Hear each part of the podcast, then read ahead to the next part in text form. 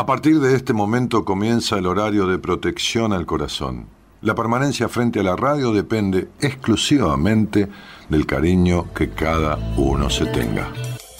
Este programa trabaja con las emociones. Cualquier semejanza con la realidad es tu responsabilidad, ya que solo vos podrás afrontar lo que fuiste, lo que sos y lo que querés ser ante un imprevisto impacto con ciertas verdades que desconocías. Entendemos que quizás hayas estado huyendo demasiado, es hora de dejar de escapar. Gracias por volar con buenas compañías. Con ustedes, Daniel Martínez. Hola, buenas noches, ¿cómo estás?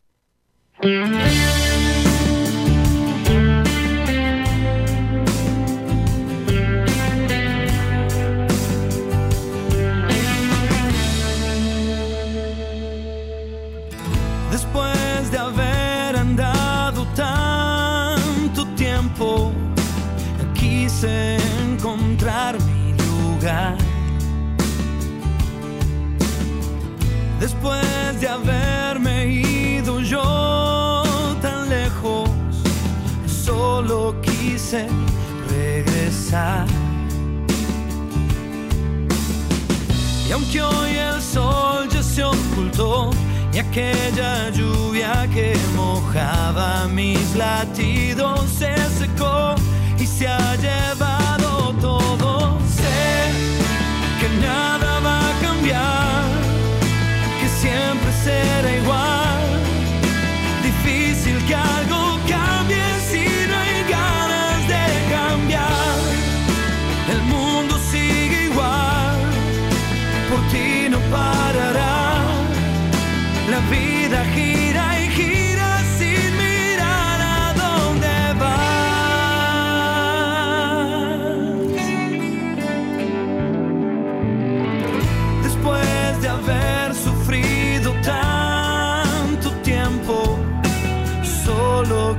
Quise respirar. Después de verlo todo tan intenso, es hora de empezar a aceptar. Y aunque hoy el sol ya se ocultó y aquella lluvia que mojaba mis latidos se secó se ha llevado todo, sé que nada va a cambiar, que siempre será igual.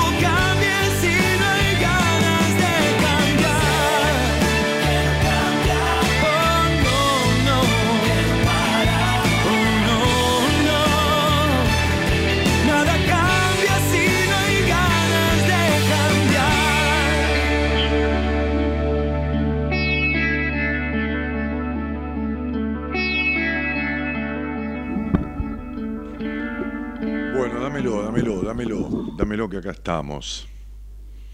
Hola, buenas noches a todos.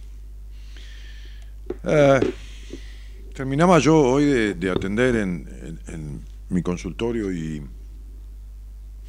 me puse a revisar un poco el Facebook y, y leía preguntas, ¿no? preguntas que, que me hacían en, en la bandeja privada de Facebook, la- las, cuales, salvo que sea una pregunta formal o del qué, qué sé yo, cómo me conecto, cómo tengo una entrevista, o podemos hablar, puedo hablar al aire con vos, me das el teléfono, o me pueden llamar, o qué sé yo, cómo, cómo pregunto para un seminario, cómo llamo a la productora, Marita, o, o dónde consigo un libro, las demás preguntas, teniendo en cuenta que hay más de 70.000 personas en Facebook, la cantidad de preguntas son imposibles de contestar. Pero más allá de, que sea mucha la cantidad o poca la cantidad, eh, es esta cosa de, de- de- del terrible miedo. El otro día me decía alguien en el Instagram, "Po- eh, per- pedí una entrevista con vos porque te perdí el miedo, por fin te perdí el miedo. Que no es el miedo a mí, es el miedo a sí mismo. Pero leía yo preguntas como si, como si, como si un conflicto de vida entera se pudiera arreglar a través de una pregunta de Facebook. Por más privada que sea la pregunta, por más en privado que sea, ¿no? Entonces, este, hay una chica acá que dice, la fibromialgia y el hipotiroidismo podrían estar ligados a lo emocional. Y si yo le digo sí, ¿de qué les sirve? Sí, podrían. Podrían. Podrían es un potencial. Sí, podría. Podría, eh, pudiera, pudiese, o no pudiera, o no pudiese. Lo que quiere es sí, punto, chao, hasta luego. No quiere involucrarse más, no quiere saber qué le pasa, que tampoco se lo voy a decir. Porque por eso tenemos que hablar, porque tiene que haber un ida y vuelta. Estamos hablando de su vida, estamos hablando de fibromialgia y de hipotiroidismo.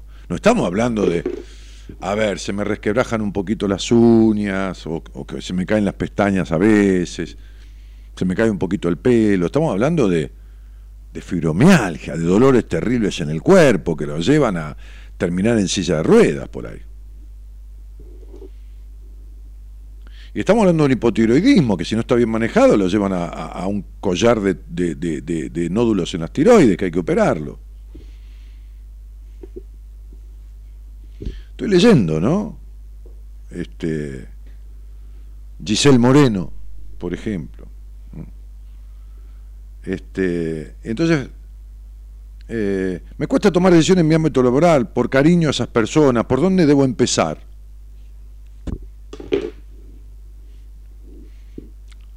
O sea, la canción dice, se puede cambiar si hay ganas de cambiar. Yo hablaba el otro día que lo que hay que hacer es transformar, porque cambiar se puede cambiar de todo, pero, pero no importa. Usemos la palabra cambio tan vulgar, tan, tan externa, tan superficial. ¿Qué sé yo por dónde puede empezar? No deja el trabajo por cariño a esas cosas y por dónde puede empezar. ¿Qué sé yo? Por tenerse cariño. No tengo idea. ¿Cómo hablo? ¿Cómo le explico? Toda una cuestión de vida a través de un Facebook. ¿De qué habla? Eh, sigo, otra persona. ¿No? Este, ¿Por qué estoy condenada a no ser feliz en esta vida? Fíjate la pregunta que me hace. O sea, me sonrío por la manera aborrecible de desperdiciar la vida de estas personas. Pero no son cuatro, son cientos, son miles desde siempre. O sea, de desperdiciar, de malgastar, desgastar la vida. No por la pregunta que me hacen a mí.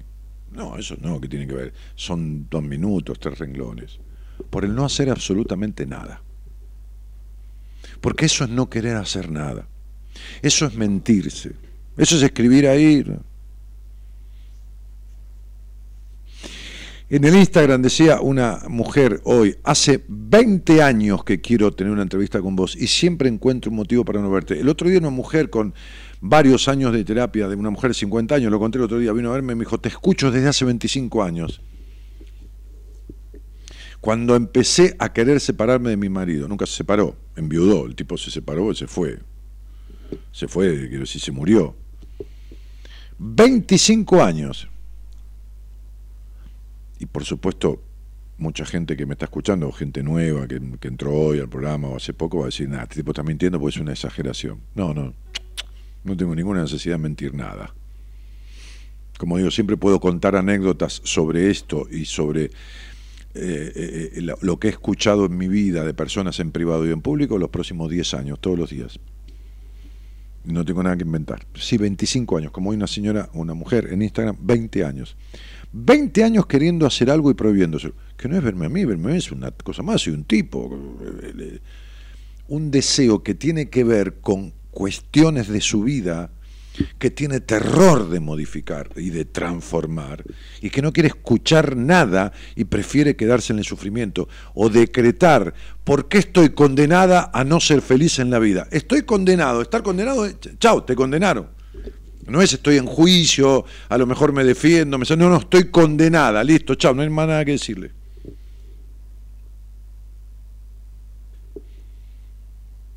Frases pelotudas como la de Dualde, es un país condenado al éxito. Andate a cagar. Si vos fuiste uno de los factores del, fracaso, enano cabezón. Entonces digo, ¿de qué me estás hablando? Pedazo de pelotudo, hijo de puta. ¿De qué condenado al éxito?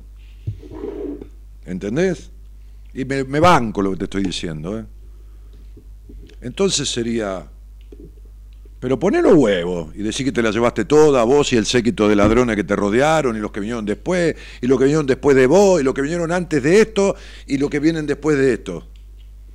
¿O vos te crees que este, este país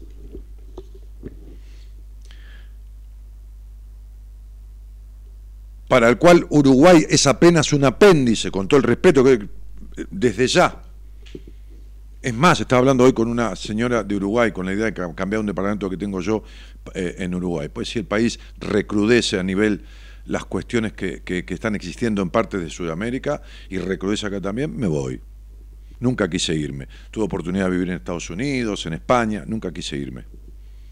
No tengo más ganas. Este es el único país que necesitas 30 años para darte cuenta que fracasaste. Es decir, que determinadas cuestiones con respecto al ser nacional, a la idea de nación que tenés de país, no lo, lograste, no lo lograste nunca, no lo pudiste ver nunca. Y, Uruguay, digo, es apenas una, el tamaño de una provincia con muy pocos millones de habitantes. Chile, que es una franja, este, tienen las riquezas que tiene Argentina, ni se le compara, y son países con estándar de vida muchísimo mejor que el nuestro. Una vergüenza. Una vergüenza. Una vergüenza la manga de hijos de puta que gobernaron y el pueblo que tenemos que forma parte de los que nos gobiernan. Porque se necesitan dos para bailar el tango. Se necesita ser cómplice. Entonces digo, desde este lugar, el que dice que está condenado al fracaso o al, a ser infeliz en la vida, está condenado, lo condena a eso se condena a eso. Y me lo pregunta así. Imagínate que ni le contesté. ¿Qué quiere que le conteste? Entonces digo, fíjate que hay alguien dice quisiera hablar con Daniel en privado, ¿no? Dice la señora Marta Barrio Nuevo. Explícale cómo. Ahí está en el Facebook. Eh, y entonces, este, La pregunta dice acá otra persona, todo, todo privado, ¿eh? en el Facebook, este, si el dinero tiene que ver con la relación con el padre, ¿por qué gente que se lleva mal con el suyo está tan bien económicamente? Y si es vibración, alguien que, que abusa y se aprovecha de la gente vive bien, ese tema me tiene tan preocupada que llegué a complicar mi poca entrada de dinero, no es que tenga poder, pero es tal la preocupación que no puedo soltar el tema y me parece que por eso se me complica. ¿Puede ser? por escrito.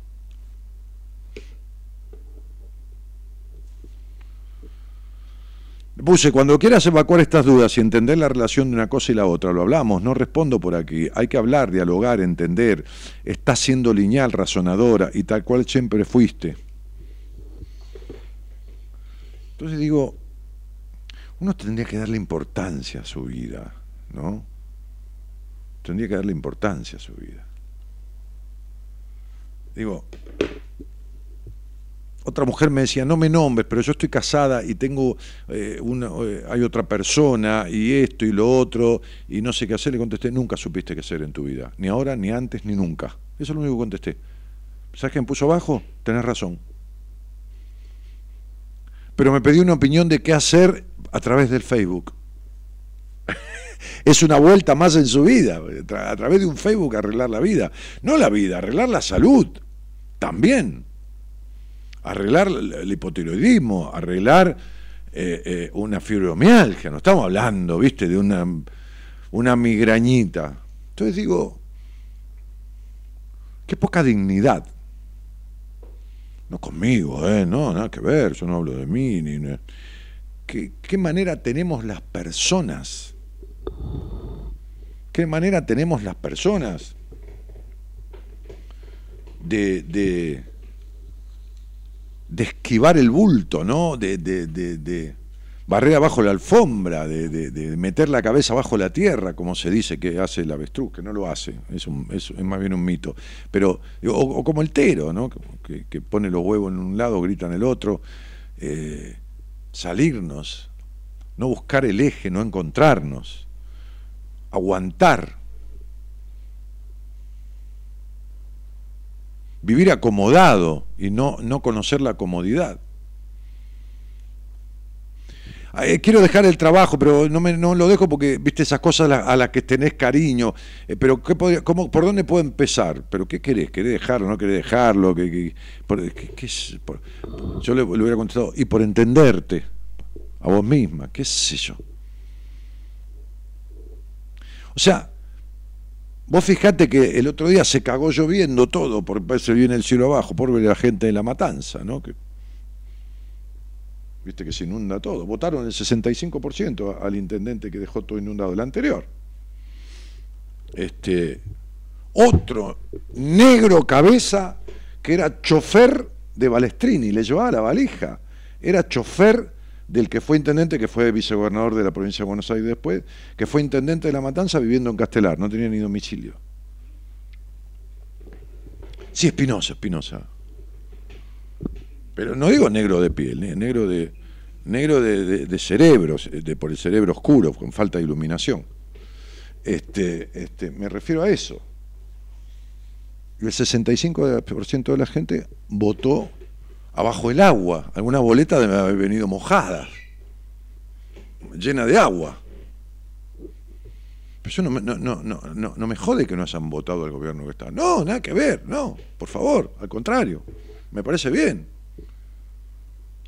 Eso es lo mismo que por dónde empiezo con el, con el trabajo que tengo cariño de dejar. Es esta cosa de no querer arreglar nada. Toma para vos que yo le voy a regalar el voto a, a gente que hace 47 años que está, o al que está nuevo y tampoco hizo una mierda, o, que se. Tomá que voy a regalar el voto. Las pelotas le voy a regalar. En pedo. Olvídate. ¿Sabés que cuando yo iba a terapia, el nivel de soberbia que tenía que me tuve que meter en el culo era tal, pero aún así, lleno de miedo y de pánico, cuando yo llegaba a las 2 de la tarde, mi, mi, psicoanalista, que el viejo maestro, como digo siempre, se preparaba un café, porque se ve que bajaba a comer algo y era la hora del break, y se preparaba un café y traía el café y lo tomaba. Entonces un día le dije, yo pago 50 dólares la sesión, eso es lo que valía. 50 dólares. Este, lo que serían tres mil y pico de pesos. Eh, y usted tarda dos o tres minutos en hacerse el café y tomarlo. Si son 50 minutos la sesión, cada sesión, cada minuto es un dólar. Así que usted se está tomando café con tres dólares que yo le pago, le dije. un pedazo de hijo de puta yo. Pero yo exigía mi tiempo, quería la dedicación por infantil, por pelotudo, por caprichoso, por soberbio, por lo que mierda quieras. Pero yo quería hablar con el tipo y que se dedicara a mí todo el tiempo, que no se tomara ni un café. Al otro día me cagó. Trajo dos cafés y me invitó uno. Nada, me cagaba por todos lados. Olvídate que no había manera de. No había forma. Pero bueno, me vino justo, era lo que precisaba. Entonces, este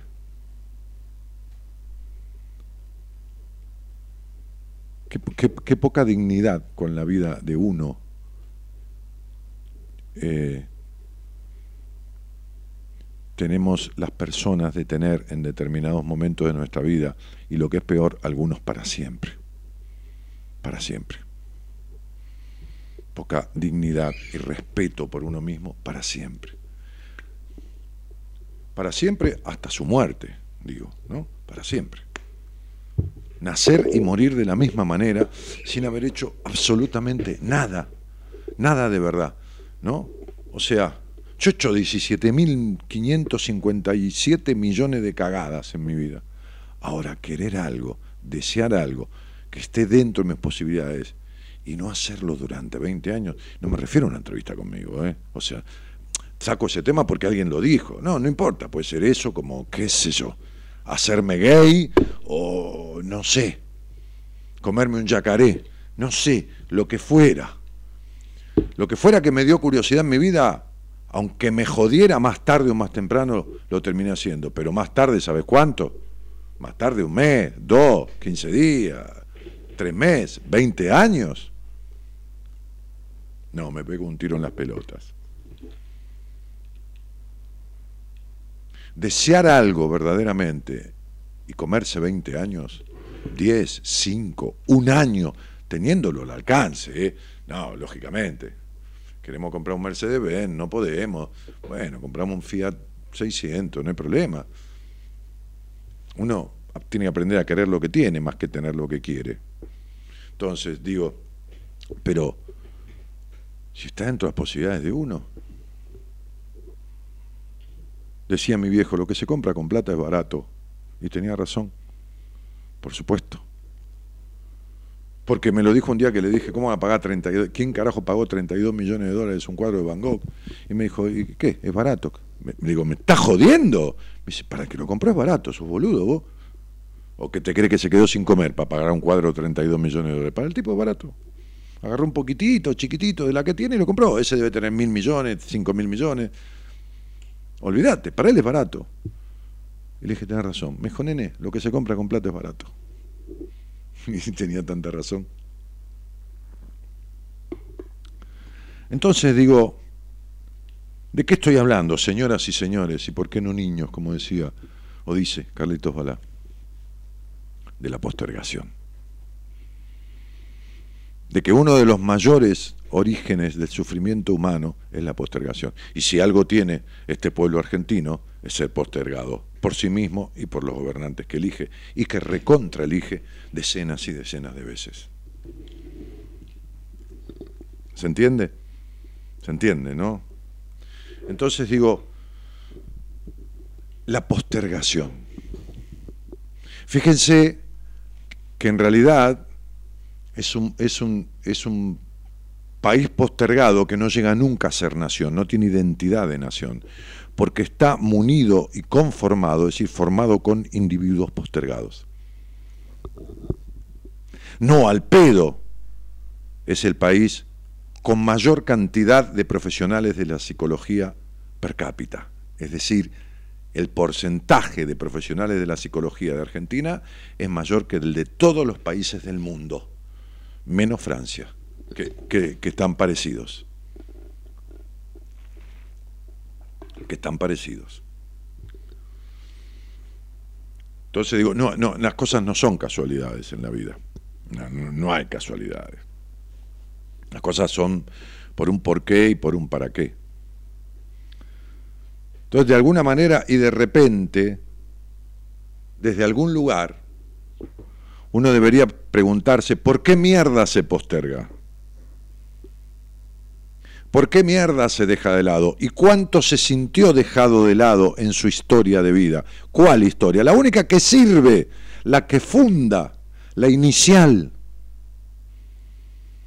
la de quien cuernos te haya criado, porque no te escucharon o porque te sobreprotegieron o porque te desconsideraron o porque te abusaron a los golpes, denostaciones, o física genitalmente, lo que fuera. Postergación.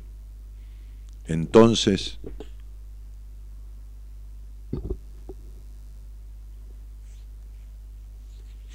que Dios perdone a los que te lo hicieron y si podés perdonarlos mejor, pero perdonate vos antes porque te estás haciendo lo mismo. Hombres necios que acusáis a la mujer sin razón, dice el poema. No acusen de lo mismo que se están haciendo. No acusen de traición al otro si se están traicionando desde hace tiempo. No acusen. No se justifiquen una vida de mierda si no hacen nada para salir de esa mierda.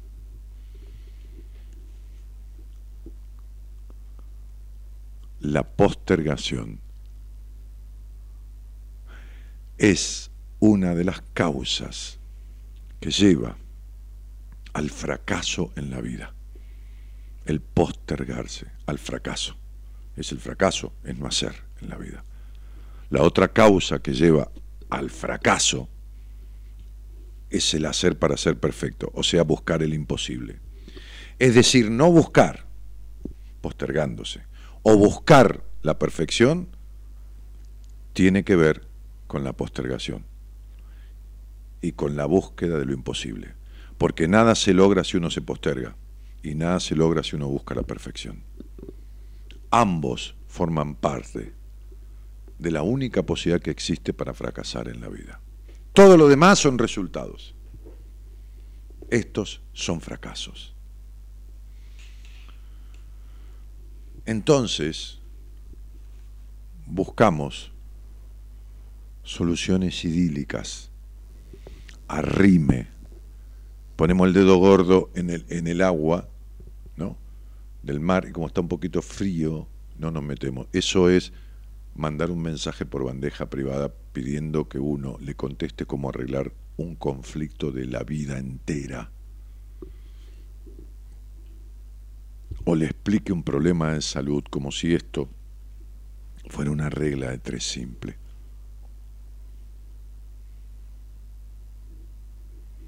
Para tratar un hipotiroidismo, para tratar una fibromialgia, hubo que hacer análisis, resultados, este, ecografías, eh, empezar a tomar medicación, ir al médico, hacer análisis, bueno, a, laboratorios químicos, etc. Resulta que la averiguación de la causa emocional no va a ser cosa que tenga que ver con algo, porque no es boludo, la parte de la mente no es boluda. A ver si tiene que ver con algo que que duela más que la fibromialgia o que afecte más que el hipotiroidismo. Entonces mejor lo veo de lejos, lo pregunto por acá. Para saber lo que me duele y lo que me pasa, hice 74 análisis y fui 15 veces al médico. Ahora, para descubrir lo emocional, hago una preguntita de lejos. Es, maravilloso, ¿entiendes? Es una cosa maravillosa. ¿Está? Es maravilloso. Bueno, son estas cosas a las cuales es difícil buscarle una explicación. La tienen, pero es lo mismo que la manera de votar. ¿Qué va a ser? Eh, me parece que el tomar conciencia de algo a través de un programa de radio, de un libro, de qué sé yo, de lo que sea, este, tiene que ver con el primer paso que tiene que mover al deseo de resolverlo y ese deseo tiene que mover a la acción y la acción tiene que ser consuetudinaria. Atendía yo una, una, una, mujer, una mujer madre de tres pibes, este, a, la distancia, en una videoconferencia por primera vez. Y me contaba que su terapeuta le dijo que, que era mejor no involucrarse con algunas cuestiones que tenían en su pasado, en su época de crianza, porque esto le iba a causar mucho dolor. No sé si lo conté el lunes, esto hoy esta entrevista fue el lunes o si fue. No, no, el lunes no puede ser. No, fue, fue, fue. No, el lunes no puedo haber contado porque entrevista el lunes no tuve. Sí, tuve una desde Australia, pero no era este el caso. No, esto fue hoy o ayer. Este, claro, yo doy una entrevista martes, miércoles y viernes. Lo del lunes fue algo este, este, extraordinario porque era desde Australia, había 12 horas de diferencia, bueno. Entonces está, está la terapeuta. Vos imaginate que vayas al médico y le digas al médico, tengo un tumor, y el médico te diga, y mire, es un tema que lo tiene de hace muchos años, ¿vio? mejor no meterse porque le va a doler mucho. Esta piba, piba, pues es una mujer joven de 40 años, señora, bueno, con cariño digo piba, se sentó nueve meses en una terapia. A hablar dos o tres veces de un tema de su historia o de ciertas cuestiones que la terapeuta interpretaba que si iba a fondo le iban a doler mucho. Entonces la dejó con el quilombo, como para que se le agrande el tumor, el tumor emocional. Por supuesto que ella hizo 20 cambios, no le sirvió ninguno para una mierda. Este, y entonces una, una, una, una, una profesional de la, de la nutrición del, del, pueblo, de la ciudad donde ella vive, le dijo, mira, ve, ve, a este tipo porque es el único que te va a decir. Y evidentemente le dije, qué sé yo, si le duele, si no le duele, si le duele que se lo aguante, pero es mejor que te duela una vez que que te moleste toda la vida. Es mejor ponerse rojo, verde un día que todos los días rojo. Y entonces la puse y le dije, y, y, se le abrió la vista y se le iluminaron los ojos, porque lo único que, lo único que, que remeda cuestiones que están mal guardadas son las verdades, o sea, no hay otra cosa. No la verdad mía, ¿eh? no, un carajo, no. La verdad que a ella le coincidía. Pasa a ser verdad cuando hay una idea mancomunada, es decir, yo le digo algo y, el otro le coincide perfectamente, entonces su verdad, que le costaba ponerla afuera de manifiesto, coincidir, en no importa. Ahora, el mérito es de ella, ¿eh? Porque la terapeuta le dijo esto, esto y lo otro, y la mina siguió buscando. No importa a mí, eso no importa, porque fui yo. Podría haber sido Juan Pérez, eso no importa. La mina siguió buscando. Y se fue un tipo que se vio de codificación y que es psicólogo y que me dijo tres cosas que eh, sería, como dije el otro día, tierra y boluda y en todas las esquinas. Ese era justo duplicado. Este, le salió diciendo que tenía que hacer un viaje a otro país para cambiar la energía, pero unas pelotudeces debía haber fumado, andás a saber qué carajo el chabón no sé, una palmera se debe haber fumado, este, que, que, que, que dijo semejante pelotudez, ¿no? La, otra vez saqué a una señora de un posible, ya estaba por comprar pasaje prácticamente a Italia, porque es muy enojosa y resulta que un biodecodificador le dijo que tenía que volver a Italia de donde venía su abuelo porque como había estado en la guerra, había traído energía de violencia de allá, ella tenía que ir a dejar la energía que el abuelo en su sangre trajo y depositar en Italia haciendo un ritual. Pero yo no entiendo, pero me cago en Zeus. La vieja, esta, digo vieja más joven que yo, pero yo decía vieja, Con un poco de lucidez, siguió buscando un cachito, ¿no? Un cachito, no por ese lado, ya está para Italia, pero viste esta cosa de y dio conmigo, pero ya me escucha hace años. Dijo, vamos a vamos, voy a ver a Dani por esta cuestión de los enojos. Cuando yo le empiezo a contar de dónde vienen sus enojos, ahí me cuenta que estaba por irse a Italia a, dejar los enojos que, trajo el abuelo, qué sé yo, como mierda, haciendo un exorcismo, no sé, no sé qué mierda iba a llevar. No sé, el cráneo del abuelo, andás a saber qué carajo. Digo, no era eso, pero qué manera, ¿no? La gente que no sabe una mierda, ¿no? La psicóloga esta de la señora esta que, que dijo, no vamos a entrar en eso porque te duele, te va a doler, no sabe una mierda la hija de puta. Entonces, si no sabe que no sabe, es una bomba de tiempo. Imagínate a alguien que no sabe que no sabe, ¿no? No sabe que no sabe. Y se mete, que se, va a ser una cagada infernal. Ahora, si sabe que no sabe y la empaqueta, es una terrible hija de puta, porque le está diciendo eso para que continúe en terapia con ella. Si fuera hombre, a mí me gustaría que me lo dejaran un ratito dentro de una habitación de 3x3 con la llave. Y estuviéramos los dos ahí, un rato. ¿No? Un rato. Este. ¿Qué crees que te diga? Pensá entonces, resumiendo esto, que formamos parte de un pueblo postergado, conformado por individuos postergados y por gobernantes postergadores. Evidente, por supuesto. Si tenés 28 años, 30, no sos muy grande. Escuchaste ya varios discursos políticos. Fíjate o lee, buscá un cachito en las hemerotecas, se dice, ¿no? en las hemerotecas, están los diarios de, época de para atrás, y buscá y fíjate los discursos, todos iguales.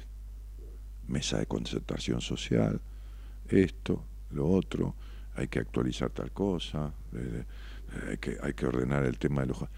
Si tenés 28 o 30 años nomás, quiere decir, más o menos si de los 15 empezaste a pensar un poco, 17, ponele que te hayas escuchado, pero no les bola, si no pensaste no importa, mejor busca los diarios y lee todos los discursos y lee las promesas y fíjate que son todas las mismas. fíjate que maravilloso. Bueno, yo tenía 18 años. Yo fui a los dos actos. Yo fui a Seiza cuando volvió Perón con mis amigos.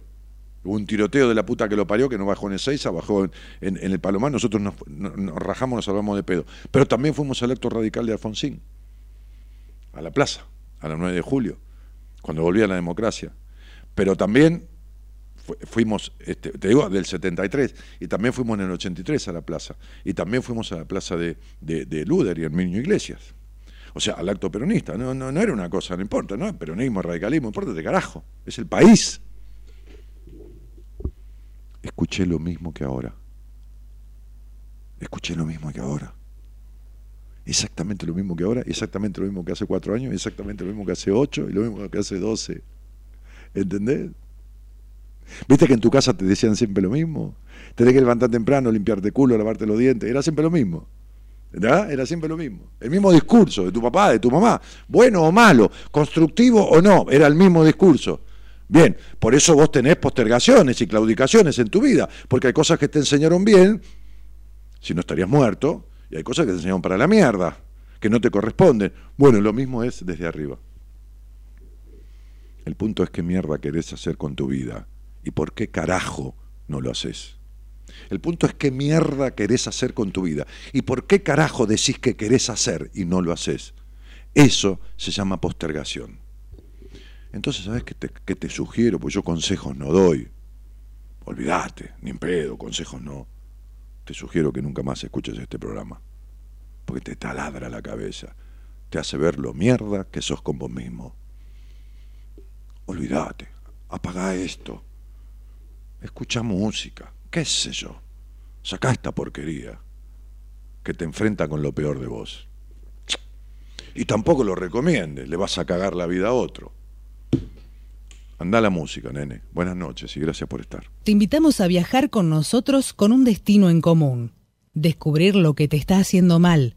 De 0 a 2, Buenas Compañías, con Daniel Martínez.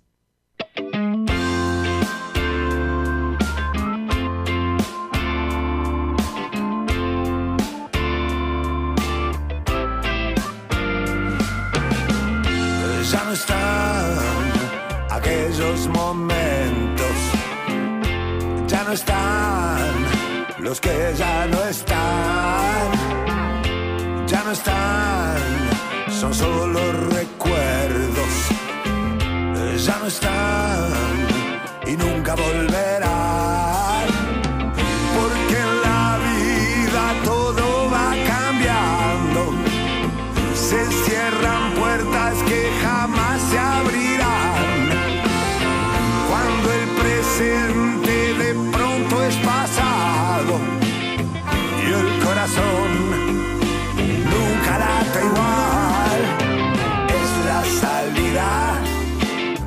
Volver nunca.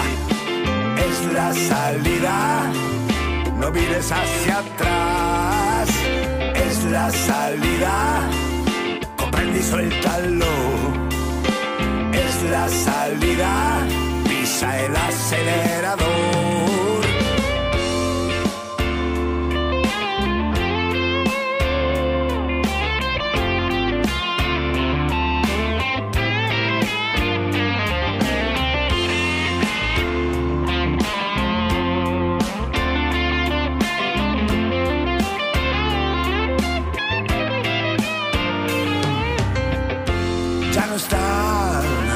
Las mismas preguntas. Ya no están, nadie responderá. Ya no están las mismas respuestas. Ya no están, no te comprenderán. Porque en la vida todo va cambiando. Se cierran puertas que jamás se abrirán.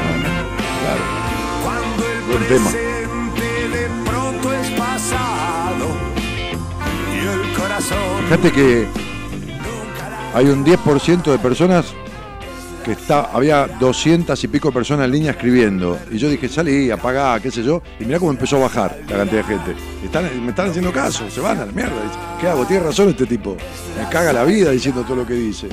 ¿Entendés? Me está diciendo que soy indigno, que no me voy a acabar con mi vida, me está diciendo todo esto. ¿Para qué mierda escucho esto? ¿Para martirizarme? Chao, yo me voy de acá.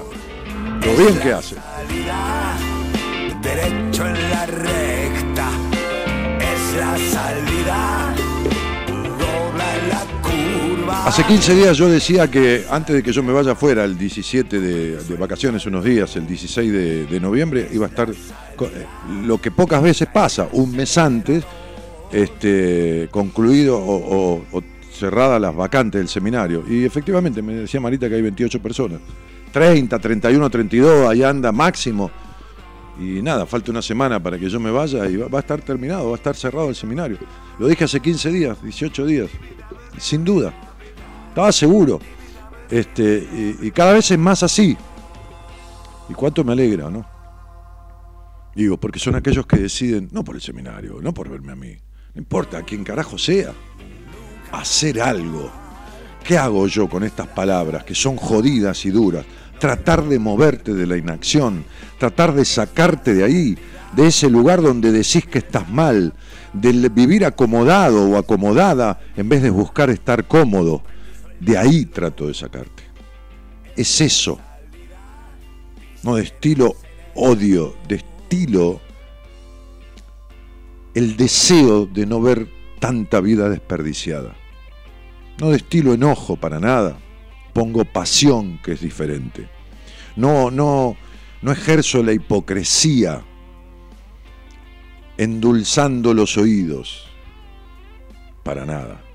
No. Para nada. No, no juego a ganar audiencia a cualquier precio. No, ni en pedo, no haría eso.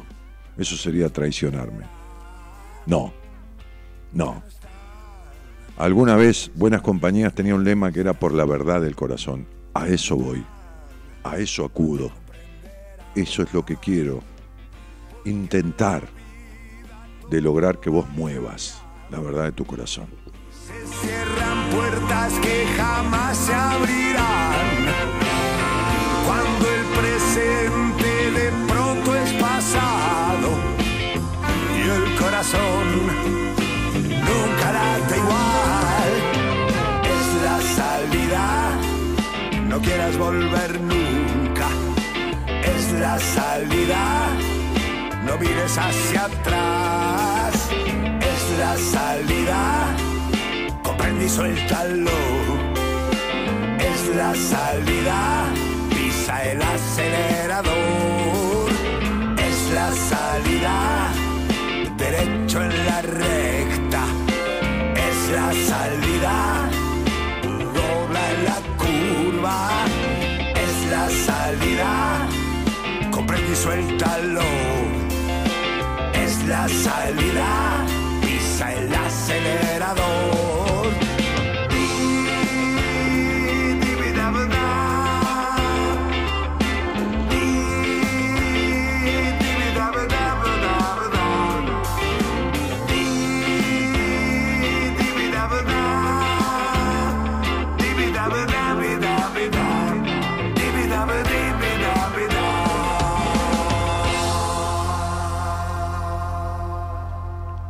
Bueno.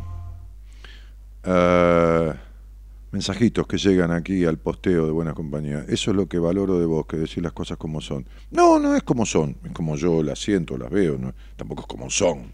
Si no, me creería el dueño de la verdad. Ni en pedo, nada. No. Es simplemente una opinión más. Mi opinión vale un voto, igual que la de cada uno de ustedes. Es una opinión más.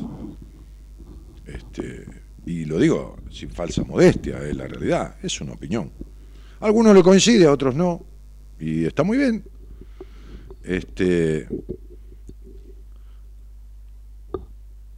eh, Marina Méndez Mancini dice muy buen programa. Laura Naranjo y Sola, buenas noches. ¿Alguien sabe cómo se llama la canción de esta noche? El mundo sigue igual de Diego Torres. Seminario Bisagria, dice Nadia Breto. Sí, es una bisagria el seminario. Mario David Policino dice, a mí me gusta escucharte, Dani. Dios te bendiga, hermano. Igualmente, viejo. Miriam Marozone dice, firme escuchándote. Este, Cristina Braida dice, mierda, carajo. Eh, aquí estamos para hacerte el aguante, dice la turquita. Seguimos firme como rulo de estatua, dice Cristina. Uh, Waldemar Jiménez dice, Capo, yo te hago el aguante. Está todo bien. Claudia Casquero dice, te adoro. Eh, eh, tal cual, los discursos son una mierda, dice Nina Torrigino. Sí, son una mierda realmente.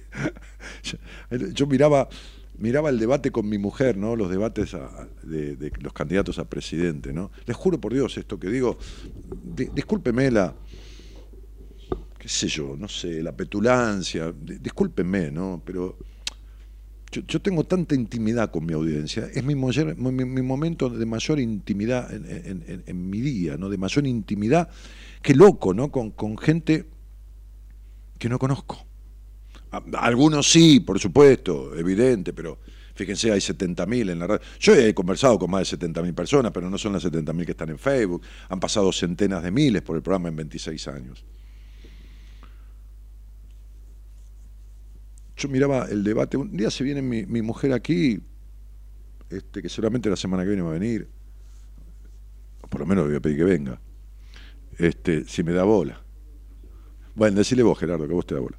Este, se los voy a hacer, así me acuerdo que se los voy a hacer decir. Yo miraba el debate, tengo esta pasión por, mi país, ¿no? Tengo una cosa apasionada por, por mi país. Se los digo en serio, se los digo. Este, miraba el debate y yo le decía, me da vergüenza la puta madre que lo parió gorda, le decía, ¿cómo me gustaría estar ahí? ¿Cómo me gustaría estar ahí? ¿Cómo me gustaría estar en el lugar de cualquiera de estos tipos y tener la oportunidad de hablar de esos temas, de los temas que están diciendo, o sea, o hablando sin decir nada, o diciendo, hablando de otra manera. ¿Cómo me gustaría la puta madre que lo parió? Después no me gustaría ser presidente ni en pedo. No, olvídate, perder mi intimidad, mi, esto, mi lo otro, ni de casualidad. Este, pero cómo me gustaría pagarme de risa, pegar una verdugueada, ¿no? Si somos seis a los otros cinco, ¿no? No importa si me salgan del debate, le diría, che, ¿por qué no dejan de tomar de pelotudos a todos los que están mirando? Sorpresivamente, ¿no? Para llegar hasta ahí tendría que haberme hecho el boludo como perro que volteó el tacho, ¿entendés? Pues si no, no llego. Ahora, cuando llego ahí, decirle, che, ¿por qué no dejan de tomar de pelotudos a todos los millones que están mirando? Entonces empezaría a señalar con el dedo, ¿no? Como decía el, electo presidente, pero de otra manera, diciéndole, che, vos, vos, este, tal, ¿con qué carajo querés gobernar si no tenés ni candidato a... Si vos, son 15 ustedes, ¿de qué carajo de candidato a presidente me Vos, vos, vos este, este, del caño, que tendrías que vivir en un caño, trabajás para ser diputado, igual que Zamora, toda su puta vida siendo diputado, el otro, ¿no? O sea, ¿de qué me están hablando? Y a cada uno decirle lo suyo. Y armar un quilombo de la puta que lo parió. Y se acabó el problema. Dejen de mentir o decir pelotudeces. No resiste, ninguno resiste eh, el archivo. Ninguno. Todos dijeron todo lo contrario hace, hace, hace dos años, cuatro, cinco, seis. Una cosa maravillosa. ¿Entendés? O sea, qué loco todo. ¿Qué haces, Jessica? ¿Cómo te va, cielito? Hola. Hola. ¿Qué haces, Jessy? ¿Cómo te va? Bien, ¿cómo estás? Bien, acércate al teléfono porque el operador me dice que necesita tu voz más alta. Sí, se escucha bajito, me parece. ¿Ahí me escuchas bien? No, es tu teléfono, que incluso tiene lluvia, hace un ruido así. Mm. Sí. ¿Es, es tu teléfono? ¿Es tu celular? Eh, es mi celular, sí. ¿Y, y tenés problemas cuando hablas habitualmente así? Eh, suelo escuchar bajo yo. Claro. Y a vos se te escucha mucho más bajo todavía. Ajá. A ver, Y no, no, no, a ver ahora. no creo que lo podamos arreglar. Y no, y teléfono de línea no tenés o la tenés en un lugar que no podés hablar. ¿Cómo? Que teléfono de fijo no tenés o lo tenés en un lugar de la casa donde no podés hablar. Sí, tengo, no sé si tiene batería, ya me fijo. Ah, Qué linda. Eh, te voy a pasar con la producción que te llame de vuelta y ven si lo pueden arreglar porque así no se puede. Dale. En fin. Qué sé yo. Dios dirá.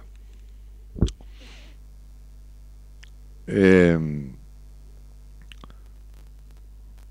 Dani, nunca te vas a meter en política, pero qué falta nos harías, por Dios. Gabriel, querido, yo fui candidato a intendente de La Matanza y fui candidato a vicegobernador de la provincia de Buenos Aires. ¿Me entendés? O sea, yo estuve sentado con en la casa de en la casa de, que está acá en, Reconquista, eso, San Martín, en, la casa de la provincia de Santa Cruz, sentado con el, el doctor este, Néstor Carlos Kirchner cuando iba antes de la segunda vuelta, él nos convocó a los vecinalistas de la provincia de Buenos Aires para que lo acompañemos en la boleta. Fuimos él, el diputado Ferro, Daniel Muñoz, el candidato mío a gobernador, que era el presidente de la Confederación General Económica de la provincia de Buenos Aires, y yo, que era el candidato a vicegobernador. Estuvimos con él que nos pidió que lo acompañáramos en la boleta, nos dio sus motivos y todo lo demás. En la esquina nos estaban esperando los intendentes vecinalistas. Mm, Quien más habló fue el candidato a gobernador, este, nuestro, que era conocido de él por la Confederación General Económica de la provincia de Santa Cruz. Cuando salimos, yo escuché, hablé con, con, Kirchner un par de cosas, y, y escuché la conversación y cuando salimos nuestros intendentes, vecinalistas de la provincia de Buenos Aires, no voy a nombrarlos, pero de los municipios que tienen vecinalistas, que tenían vecinalistas en ese momento, nos preguntaron la opinión de qué hacer. Yo les di mi opinión y no lo acompañamos en la boleta. es maravilloso. ¿no? Sí, a mí me tocó vivir situaciones en donde no se jugaban cosas del país, pero se los entretelones, la otra parte, ¿no? La- ah.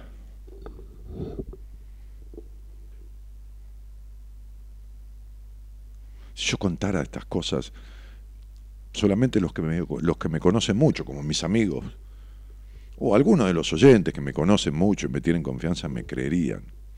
Pero sería difícil de creer sería difícil de creer. Si yo contara anécdotas de haber estado con uno de los dos hombres que hizo presidente a Carlos Menem, con mi padre, él y yo. Tenía él un respeto inmenso por mi padre, contándonos cómo había hecho de Menem presidente y con quién, y nosotros sabíamos cómo era, con mi papá, por supuesto, la cuestión, pero él contándonos detalles y cómo iba a ser y qué se iba a hacer y yo decía, no puedo creer esto que escucho.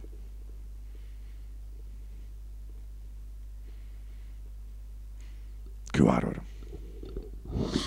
Por eso, alguna vez yo dije algo que no, no me pareció muy brillante, eh, no, no, no sé, cosas brillantes dijeron otros, pero alguna vez dije que el saber ocupa lugar. Hay cosas que yo... Una vez mi viejo me dijo, mira pibe, hay cosas que mejor no saberlas en la vida. Y, y- y yo dije, este está en pedo, ¿no? Dije, probá. Y con el tiempo le di toda la razón. Yo viví situaciones y estuve en diálogos, no sé por qué mierda, ¿qué quieren que les diga? No sé, me tocó, qué sé yo, no sé, no sé. No, me voy a andar preguntando y queriendo descubrir el enigma de la vida. Me tocó estar en situaciones definitorias del otro lado del mostrador cuando asumía Menem, antes que asuma Menem la presidencia. Antes que asuma Alfonsín, que días antes, con una persona del riñón mismo del presidente Alfonsín. Amigo de mi padre entrañable, y con el presidente Kirchner antes de que fuera la segunda vuelta, antes de que Menem se bajara y no se hizo nunca la segunda vuelta, sentados en la mesa a solas. Estaban todos los periodistas, hay una foto en el diario La Nación, en la contratapa, dice Kirchner reunido con vecinalistas de aquella época. Estamos el, mi candidato a gobernador, yo, el presidente Kirchner, el, casi presidente era en ese momento, y su, su, mano derecha, en ese momento de la reunión, un diputado llamado Ferro y Daniel Muñoz, su secretario privado. Todos los fotógrafos y en un momento Daniel Muñoz, que fue su secretario de, medios o de prensa, dijo, muchachos, listo, afuera, hicieron todas las fotos para todos los diarios y nos quedamos solos. 40 minutos aproximadamente. Hay cosas que mejor no saberlas. Después de todo eso, y yo había sido instado por la iglesia, por la iglesia católica, por un obispo, que quería dividir la matanza, a ser candidato intendente de la matanza, para ver si podíamos empezar a pelear la división de la matanza. Después de atravesar y cumplir con, con mi amigo, el obispo, y haber puesto de mi bolsillo dinero para la campaña, este,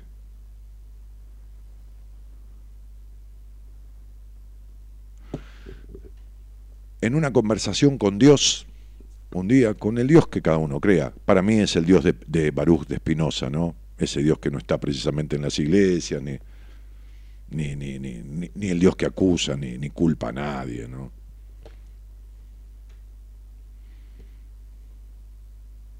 Ese Dios en el que creía mi amigo el obispo, ¿no? que decía,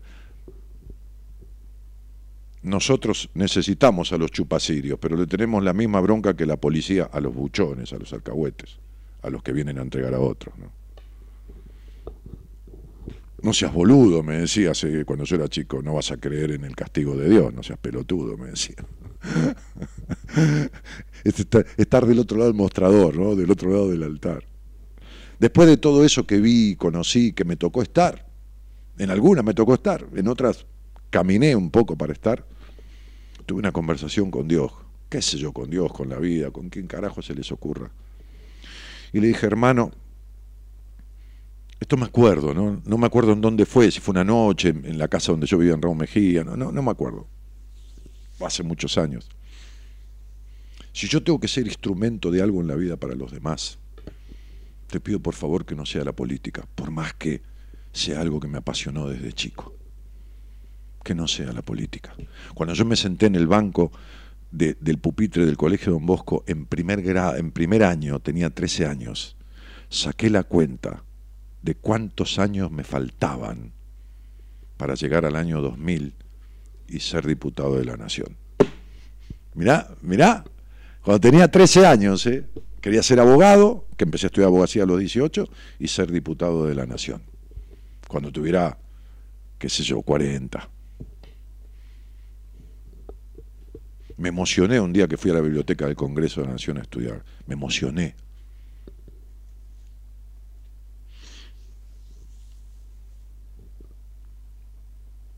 Este, entonces decía, si tengo que ser instrumento de algo para los demás en la vida que no sea en la política. Y qué sé yo, si fue mi deseo, si Dios existe, si me ayudó, si la vida, si todo, mira dónde, mira dónde estoy. Nada que ver. ¿Entendés? Además, la política, en mi definición, es acción sobre la realidad. Así que, en cierta manera, estoy haciendo política, que es accionar sobre la realidad, la realidad de la vida de los demás. Hola, buenas noches. Hola, Dani. Ahora sí. Ahora sí. Sí, gracias, cielo, pero si no, no podíamos, ¿sabes? No, no se escuchaba, yo tampoco te escuchaba. ¿De dónde sos? De Calzada, Rafael Calzada. Sí, sí, claro. Este, y, y- y este programa desde cuándo? Un mes.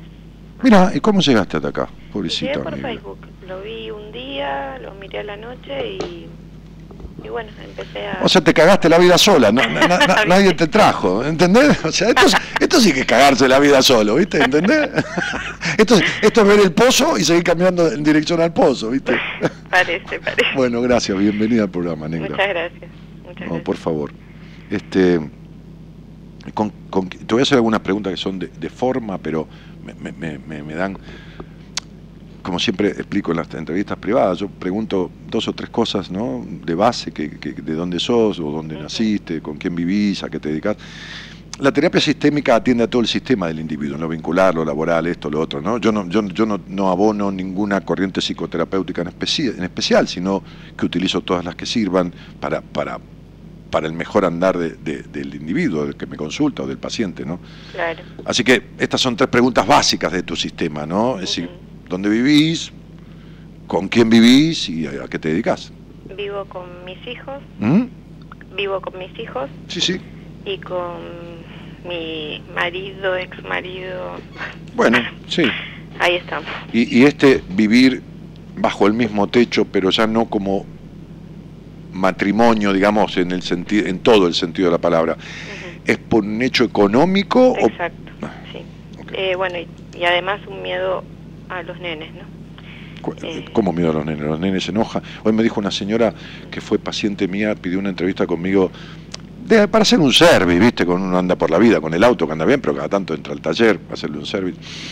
Me decía, lo que pasa es que no sé qué va a pensar mi hijo, ¿viste? Que yo me voy a mudar y estamos un poquito más lejos porque los fines de semana está conmigo, los días de semana está con el padre.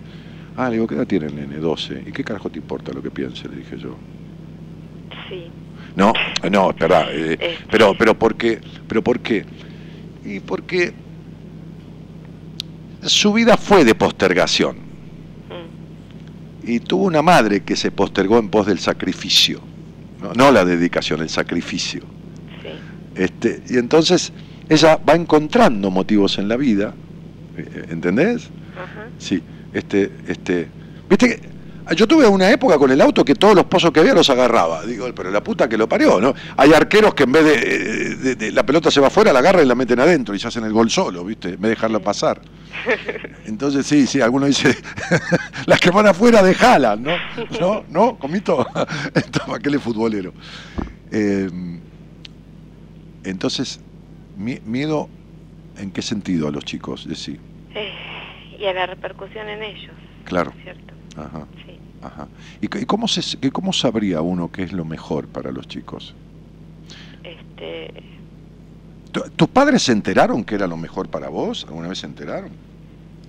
la verdad que no sé, no sé qué decirte a eso. No, yo te, yo, yo te lo pregunto a vos. O sea, eh, si vos crees que se enteraron, está todo bien. O sea, ¿te, te fuiste muy escuchada? Y fui escuchada en la niñez, eh, después en la adolescencia no tanto. Pero eh, está muy escuchada en la niñez. ¿Se, llama, se acerca a la sobreprotección? Sí, No, por el lado de mi mamá sí, por el lado de mi papá todo lo contrario. No, papá fue desdibujado totalmente, eso ni que hablar. Entonces sería, este, este, me hace acordar a un cual- así bien de café. Yo soy muy de café, viste, no, no, no, no pretendas mucho a mí, vos recién me conocés, viste, no, no pre- de- eh, mirá, Está yo- siendo suave por ahora igual. no, yo me formé, no, pero las palabras, yo me formé, mi, introducción a la psicología fue las patadas en el culo, ¿no? O sea, yo, decía que el, que iba a un psicólogo era un pobre pelotudo, ¿no? O sea, así que imagínate el, tarado que era, ¿no? Pero bueno, no importa, ¿qué va a ser? Cada uno tiene su tara. Hasta que me fui arrastrando, imagínate, ataque de pánico, fobia hipocondríaca, 20 millones de cosas, pero fui arrastrando pidiendo por favor.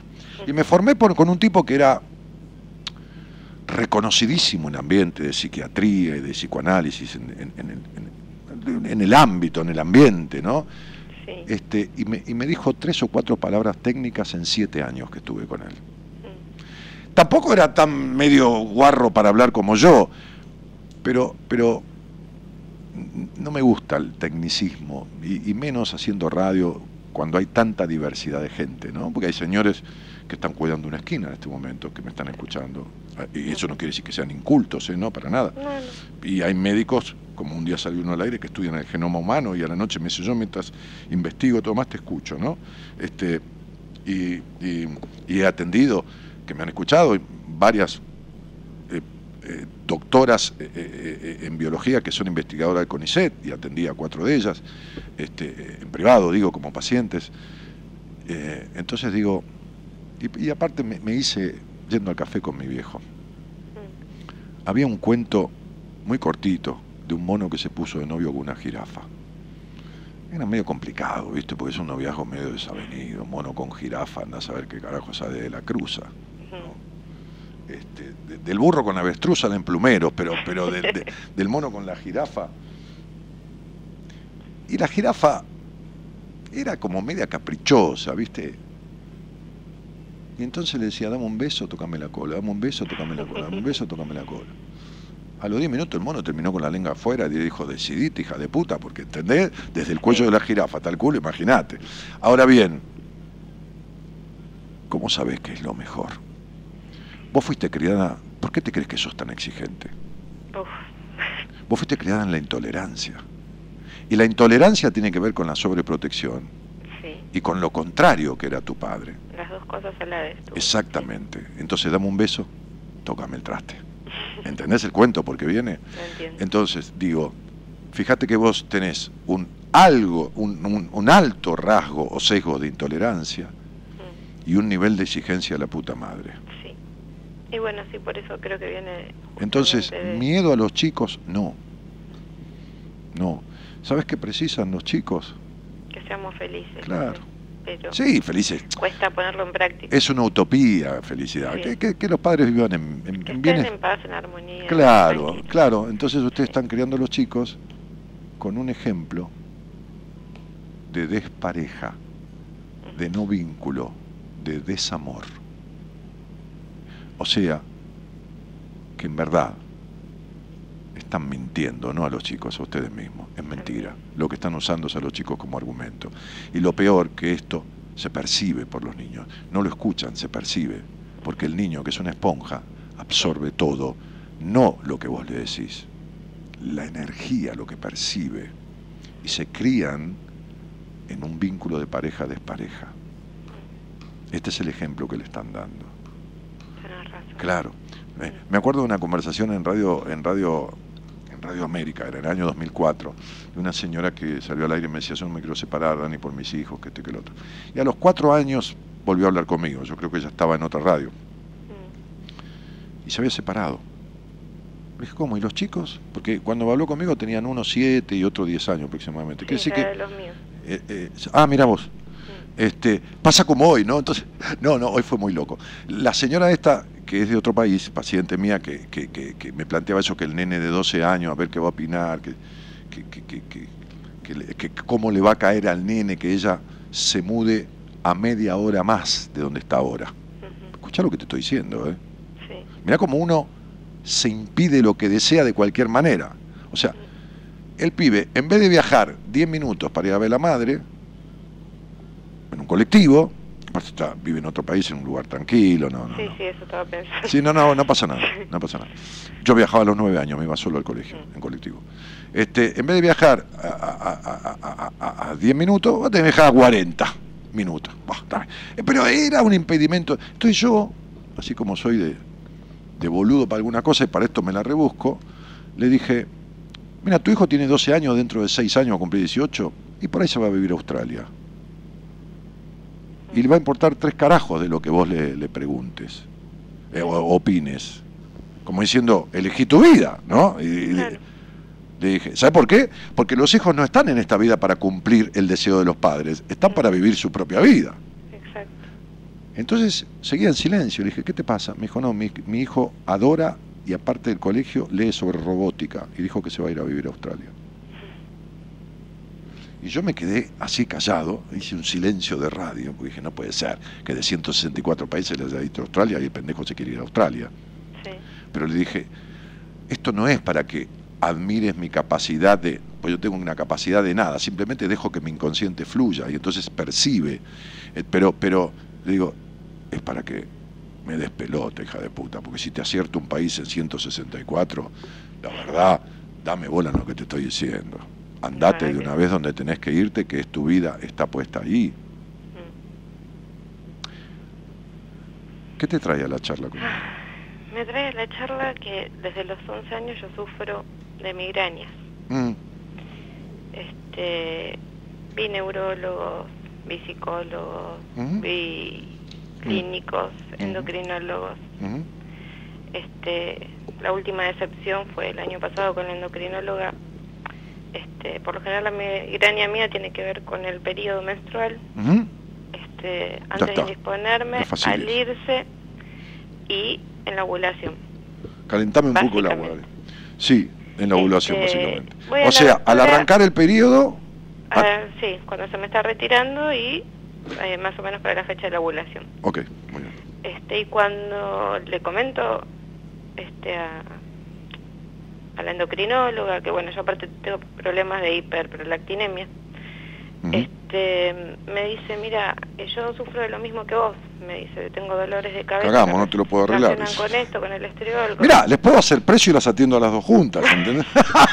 Y me fui con una decepción de ahí, porque me dice, si yo te medico para esto, se, se No, te desajusta todo. Pero me gustó la mina, ¿ves? Ahí tenés. Vos fijate que. ¿Ves? ¿Entendés? Vos fijate, ¿eh? Diferente es que una paciente mía que va a un, a un psiquiatra, que aparte es, es- es psicoterapeuta, porque hay psiquiatras que se dedican a, a- a la psicoterapia, y otros que solo medican, ¿no? Sí. Y le dijo, después de dos años de atenderse con él y después de seis años de terapia, venía de cuatro años de otro lado, ¿no? Le dijo, doctor, quisiera hablar de mi orgasmo. Y el tipo le dijo, ese es un tema íntimo suyo, no es para traerlo acá. O sea, en vez de decirle soy un prejuicioso hijo de puta, culposo y no tengo ni idea de la palabra, ni, ni, ni, ni- ni sé si mi mujer tiene orgasmo o no y no entiendo nada, un carajo del asunto, le dijo, no es un tema para traerlo acá. Pero esta señora te dijo, yo sufro de lo mismo. ¿Me comprendés lo que te digo? Sí. Entonces es lo mismo que alguien venga y me diga, che, Dani, mira, este, a mí no me gusta eh, administrar las cosas, ¿viste? Es decir, eh, eh, eh, pagar los impuestos, que, que está muy bien, hay gente que lo hace muy bien, cada uno sabe, sirve para lo que sirve, ¿viste? ¿No? Entonces, este, ni, ni, ni, ni, ni, ni- ni esto, ni lo otro, ni, ni los vencimientos, y vengo a ver si lo arreglo con vos. Dije, salí cagando, le digo, andate de acá cagando porque yo odio eso, ¿entendés? Yo, yo, yo odio hacer eso. Sí. Eh, Marita ama todo ese tema, ¿me entendés? Es una organizadora nata de eso y, y- y creativamente también, porque es productora de eventos y todo demás, pero, pero digo, yo no sirvo. ¿Y cómo, le- cómo, cómo iba a enseñarle a un tipo algo que yo no sé? Ujú. Tal cual. ¿Y por qué fue una decepción para vos? Porque dije, bueno, si ella no lo puede solucionar en ella, menos me va a ayudar a mí. Está bien, pero, Claro. pero hay 200... eh, Claro. Mi idea en ese momento fue, bueno, por la explicación que ella me da, ¿no es cierto?, que, que eres el estriol y que si, que si se medica eso, se desacomoda todo un resto de cosas. mm, Este, dije, bueno, no, no hay solución por este lado endocrinológico, pero tiene que haber solución por algún otro lado. Yo tengo hoy 38 años y como te decía, desde los 11 años sufro migrañas feas, dolorosas. Está bien, sí, lo- es jodidísimo. Porque la jaqueca está por ahí, pero las migrañas, ¿viste? Te da ganas de darte la cabeza contra la pared. Eh, muchas veces hasta con vómitos, Claro, sí, sí, descompone. ¿sí? Sí. ¿Y qué te han. ¿y qué te han dado lo- lo- lo- lo- los analgésicos convencionales o aparte más grosos?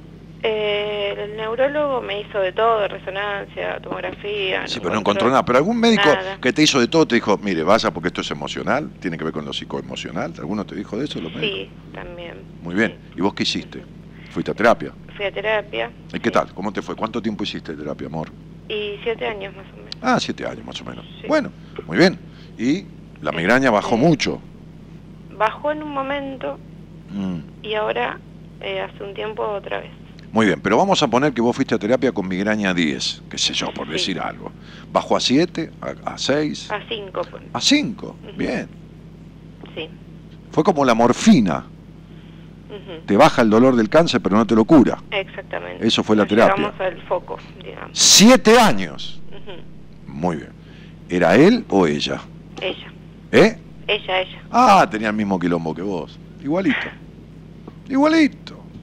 Igualito. Bueno, vamos a leer, no a Daniel Martínez, vamos a leer... A ver, déjame que estoy buscando un libro acá. ¿Dónde está el librito ese de las enfermedades que, que tengo como resumen que le muestro a mis pacientes? ¿Está acá o no está, negro? ¿Es este? A ver, para. No, este no es. Tengo un montón de libros acá. Acá está. Sí, acá lo encontré. Acá lo encontré. Yo tengo un librito de, de una mujer que fue bestseller en, en el mundo, este, que, que- que fue abusada por su padrastro, embarazada, tuvo tumores, este, esto, lo otro, estaba por morirse, y, y- y en un momento este, fue violada, y en un norteamericano, este, y, y en un momento, camino desahuciada a, a no poder curar su, su- su cáncer, empezó a buscar maneras heterodoxas de hacerlo. Sí. Este, es decir, eh, no convencionales, digamos, ¿entendés? O sea, eh, es como vos, o sea, como, como no había pastilla, que nada, que no tiene nada, el cerebro está bien, el otro, ¿qué carajo será? Bueno, entonces te te empezaste a buscar por otros lados, ¿viste? Uno cuando está así va un curandero, no le importa tres carajos, ¿eh? Quédate tranquila, que un día me agarró una amiga, me llevó una, una tarotista, la tarotista, una, una gorda divina que hoy todavía es amiga mía, después de treinta y pico de años. Me acuerdo que abrió las cartas del tarot y la primera que puso me, me dijo, dio la vuelta una carta que era la- el 13, la carta de la muerte, pero la puso en un lugar y que me dijo, esta es tu cabeza, tenés la muerte en la cabeza. Yo no le había hecho nada. Yo pensaba todo el tiempo morirme con ataques de pánico. ¿no? Claro. Una bestia la gorda, porque aparte hacía un tarot retrógrado, es decir, retrogradaba a tu nacimiento. Entonces empezaba, en aquella época, después no lo hizo más, eh, este, después de unos años, pues yo la seguí viendo, la iba a ver una vez por año, me tomaba un café con ella. El otro día pensaba en ella, en Violeta. Vino a la radio una vez y todo lo demás.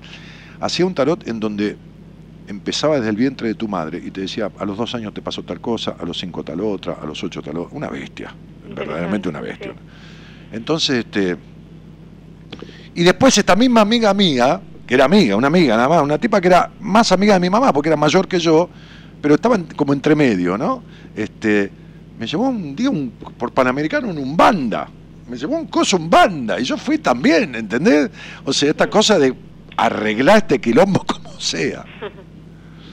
Entonces esta Sí. mujer, un día, investigando, habiéndose curado su tumor de manera heterodoxa, digamos, no con brujería, por supuesto, pero sí entendiendo que el cáncer tiene que ver con los rencores y que esto y que lo otro, y trabajando lo emocional, juntó un equipo de médicos y juntó un equipo de psicólogos. Mm. Ella era terapeuta también. Y entonces, porque se metió en todo el ámbito de la psicología después de sus enfermedades. Y entonces empezó a hacer esto, mira. Empezó a preguntarle a los médicos de qué trataban del cuerpo a sus pacientes. ¿no? O sea, médicos que trabajaban interactivamente con los psicólogos, Claro, ¿entendés? equipo, sí. Claro, como si yo hablo con tu doctor. Claro. Y vos sos paciente mía y yo hablo con tu doctor. Como pasa, por ejemplo, con alguna persona que viene a verme este, y, y está medicada por un psiquiatra. Lo primero que hago es pedirle el teléfono del psiquiatra, si yo tengo un paciente y habla con el psiquiatra. Hola, ¿qué tal, doctor? Mire, yo soy a partir de ahora terapeuta de, de, qué sé yo, de Jessica, este, y, y disculpen que lo moleste, pero quiero trabajar con usted, ver cuál es su mirada sobre el paciente, cuál es su diagnóstico, esto y lo otro, ¿no? Lógicamente. Claro. Este, entonces ella agarraba al médico de Jessica y agarraba al psicólogo de Jessica y le decía, ¿de qué lo trata usted del cuerpo? ¿De qué cosa? ¿De qué no menstrua? ¿Y usted de qué la trata? Y del problema de tal cosa, de su infancia, la rigidez, la, la, la, la, y empezó a componer ideas. Y entonces de esas ideas empezó a encontrar identificaciones, cosas en común. Y empezó a plantear, esto ya venía de antes, del año 1950 y pico, había tipos que escribieron sobre estas cosas, a plantear y escribió un breve abecedario de enfermedades, no de todas, pero de muchísimas, poniendo al lado la causa emocional. ¿Se entiende? Sí. Entonces vamos a buscar migraña, ¿qué te parece? Dale. Claro, que estamos jodiendo un rato, total, no tenemos nada que hacer ninguno de los dos. Los chicos duermen. Sí. ¿Viste? Entonces dice, aversión a ser manejada, Uf. resistencia al fluir de la vida. Sigo, ¿no? Ahora va un poquito más jodido, ¿eh? ¿A qué edad menstruaste por primera vez? 12, Bueno, 12, 13. sí. está Sí, bien. 13. Bueno, tercero y fundamental causa, temores sexuales.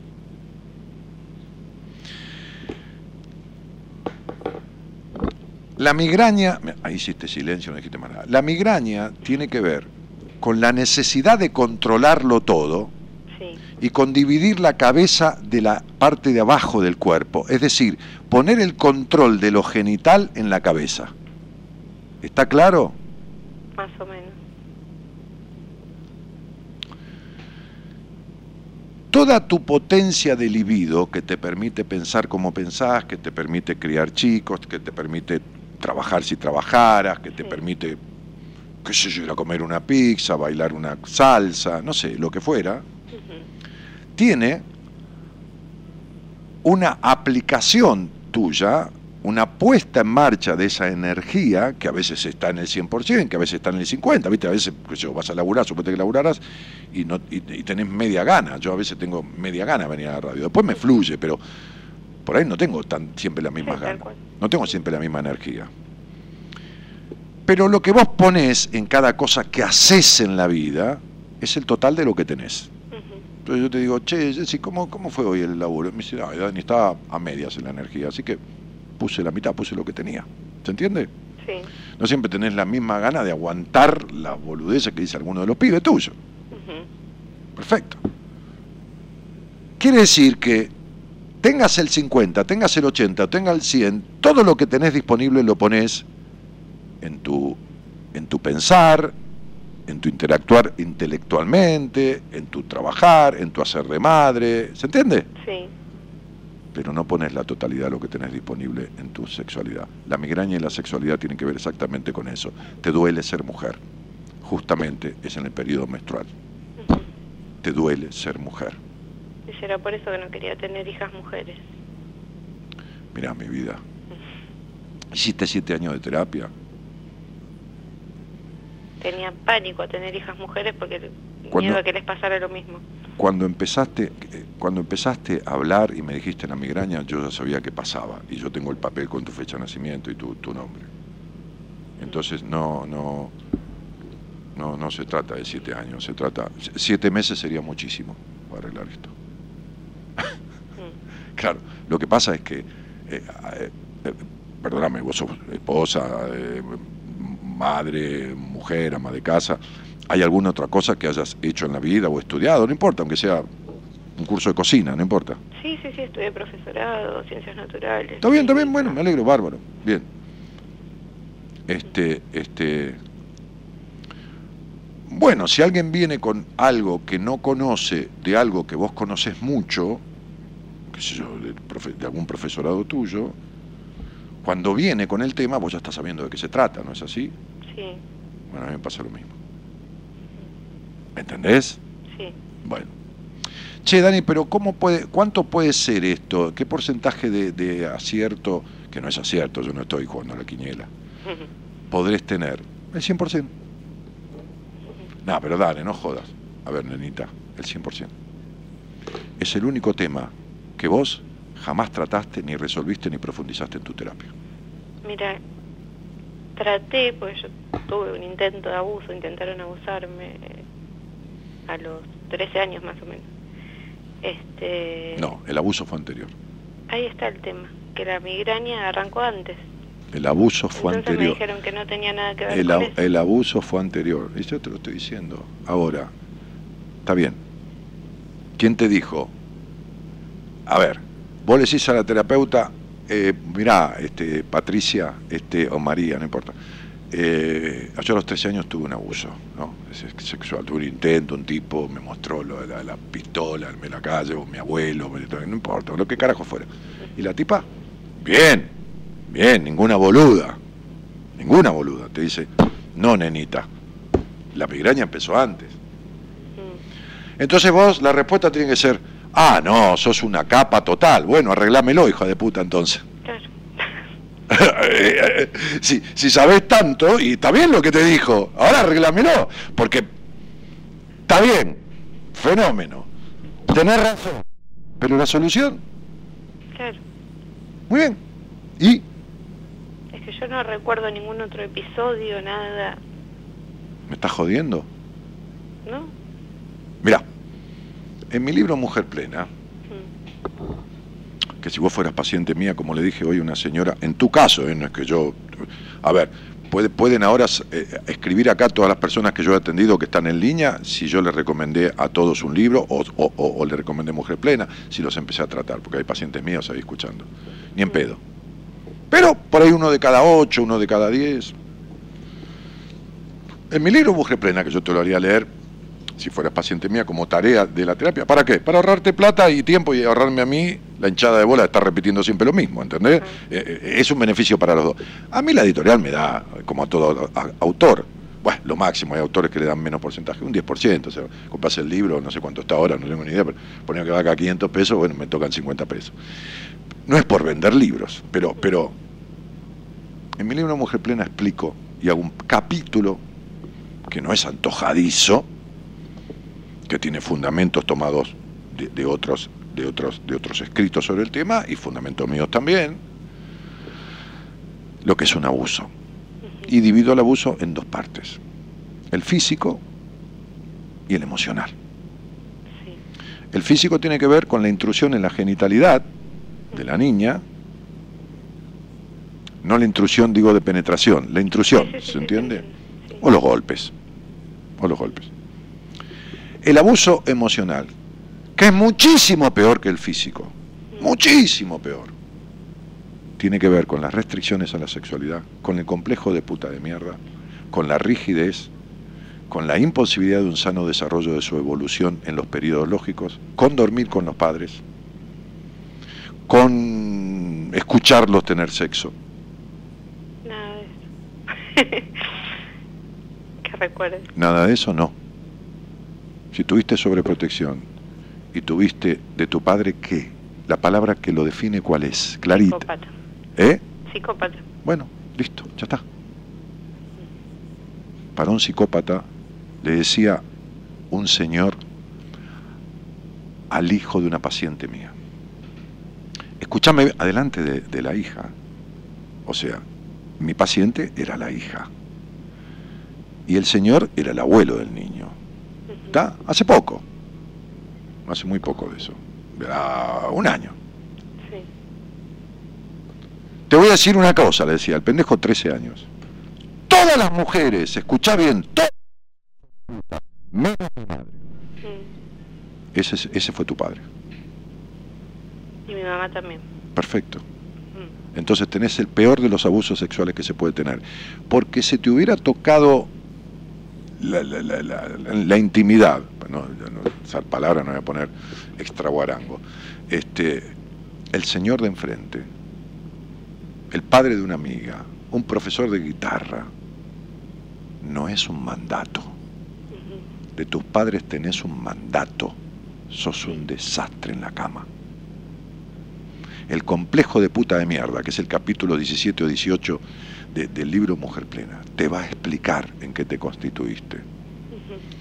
Entonces, tu quilombo, que no soy la primera paciente que tengo con migraña, o que tengo con constipación, o que tengo con dolor de cintura, o con las cervicales hechas mierda, no pudiendo girar la cabeza, este, no soy la primera, ¿entendés? Sí. Entonces, esto tiene que ver estrechamente con eso. ¿Está claro? Sí. ¿En qué porcentaje, Dani? En el 100% exacto. Ni siquiera 99.99. ¿Qué es lo primero que haría yo? Lo que vos hiciste.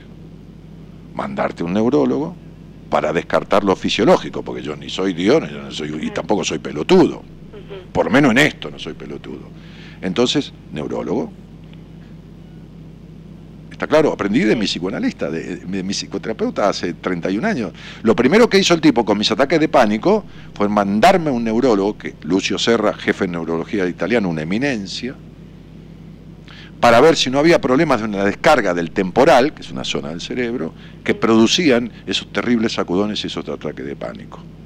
El neurólogo me vio, me dijo, hacete un, un electroencefalograma, me vio, me dijo, tu reflejo también, hacete un electroencefalograma. Llamame por teléfono, flaco, me dijo, y léeme el resultado. Lo llamé, me salió electrotenso, como para no tener un electrotenso, imagínate con el quilombo yo tenía en el mate. Me dijo, estás bárbaro, andá lo del viejo, me dijo, lo del viejo le decía al terapeuta, este, el viejo maestro, este, que necesitas jugo de chamulleta, me dijo hace 30 y- 35 años. Y allá fui. Entonces yo te mandaría al neurólogo. El neurólogo dijo, no hay nada, No hay nada. vení conmigo, nenita. Esto es como un día entró una chica, Carolina, y me dijo, Dani, te vengo a ver porque no puedo tener hijos. Y yo le dije, mira, flaca, yo no soy ginecólogo, ni médico, ni hago inseminación. Entonces se cagó de risa. Me dijo, ya sé, yo te conozco. Pero yo se lo dije también riéndome. Me dijo, ya eh, los médicos hicieron eh, todos Todo los lo análisis. posible. No, todos los análisis conmigo y con mi marido estamos perfectos. Bueno, ¿entendés? Ahora sí. Entonces, descartada la duda fisiológica, lo tuyo es puramente psicoemocional. Entonces yo le llamo, en el, el día que Tete Custarot habló conmigo del libro, en la radio me decía, vos también, Dani, que porque nos conocemos, escribiendo, dice, no, hay algunas cosas, le digo, ay, Tete, déjame joder, es un solo capítulo, decí cuál es, no, yo ni en pedo, no, no dijo ni en pedo porque Tete no dice eso, no, yo ni loca digo eso, eh, decí el nombre vos del capítulo, y dije, el complejo de puta de mierda. Lo Así- voy a leer. así que, no, pero así creciste, Sí, no, sí, sí. sí. Sí de sí, con mayúscula, subrayado, ni siquiera entre comillas. Así te sí. criaste, así creciste, con una madre melancólica y dramática y un padre inhibidor de toda potencial de libertad. ¿Y entonces qué carajo querés? Claro. Claro. Bueno, y fíjate, ¿por qué crees que es la separación virtual de tu marido? ¿Por qué creo? Sí, mi amor, sí. Eh, en realidad hay algo que yo no, no pude perdonar de, de nuestro pasado. Ah, mira vos. Qué bárbaro. Mira, cuando yo vivía con mi mamá, mi mamá y mi papá, pero bueno, vamos a poner la parte de mujer en este momento. Salía con algunas chicas, ¿viste? Alguna, alguna chica ha salido en mi vida. ¿no? A tu marido le pasó lo mismo. Sí, vos fuiste la madre, no la mujer. Sí. Pero que Sí. sí. Vamos de vuelta. ¿Me decís sí, subrayado y con mayúscula? Ajá. Sí. Sí. Eh,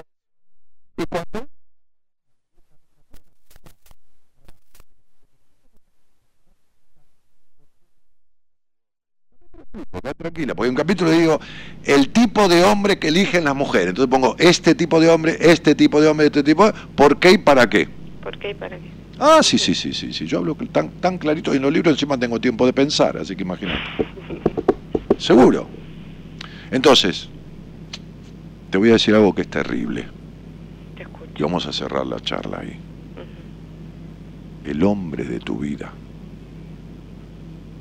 el hombre de tu vida, todavía es tu papá. Tu, No. tu nivel de histeria es tan grande que el hombre de tu vida es tu papá. Algún día, algún día, vos vas a venir a verme. Y yo... No, ya le pedí amarillo. Está bien, yo, sabía, yo lo sé, yo lo sé. Y yo en la intimidad del encuentro, en la intimidad de la charla, ¿se entiende esto? Mm. Te voy a explicar exactamente los por qué, Que es algo que le tengo que explicar a muchísimas mujeres que atiendo, como en tu caso, cuando se da este caso, que lo entienden perfectamente. Tenés un Edipo con tu padre que nunca cortaste. Jamás. Y elegiste a un hombre niño por esa causa. Pero todo esto, que es mucho más fino que lleva detalles, no es para que me mira, yo sabía que me ibas a venir a ver, ya, ya- ya no es para convencerte, está claro, ni, ni- no, no, pero te lo digo en serio. Sí, sí, sí. Pero te- me vas a venir a ver y vamos a sanar esto, pero a ver, escúchame, yo me comprometo, si venís y nos ponemos de acuerdo, en mi forma de laburar, en las explicaciones que te doy, te hace centro, ¿eh? yo me comprometo a sanar esto. Yo necesito dos cosas. como le digo a una persona cuando la tomo como paciente. La constancia y tu cabeza, que es lo que Sí. nunca le diste a nadie en la vida. Jamás le diste a nadie tu cabeza. Jamás. Jamás. No por hacer trampas, ¿eh? No, no, no, no. Por miedo a la traición. Quiere decir que Sí. fuiste la primera que traicionaste. ¿Está claro? Sí. Tu marido te traicionó dos o tres veces con el pito, qué sé yo, ¿entendés? O cuando se masturba, porque nunca pensó en vos. porque feo masturbarse con la madre, ¿entendés? Claro, lógico, el tipo pensaba en otra mina, fenómeno. Pero ellas son boludeces de niño, ¿entendés? Vos no. Vos traicionaste desde la mente, frenando, porque no podés expresar, no tenés capacidad de la manifestación del amor. Pero es entendible, mi cielo, queda tranquila, yo no te estoy acusando. Entonces, yo me comprometo a que si nosotros trabajamos juntos, en muy pocos meses, ni en pedo vamos a llegar a siete, eh, olvídate. Esto se arregla. No, no, escucha bien, se te va la Me mira- parece, sí.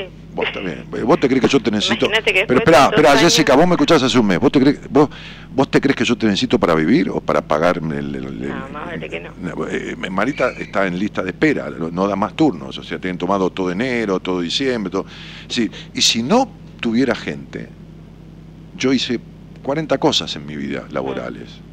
Hago otra cosa, no me pongo a estafar. ¿Está claro?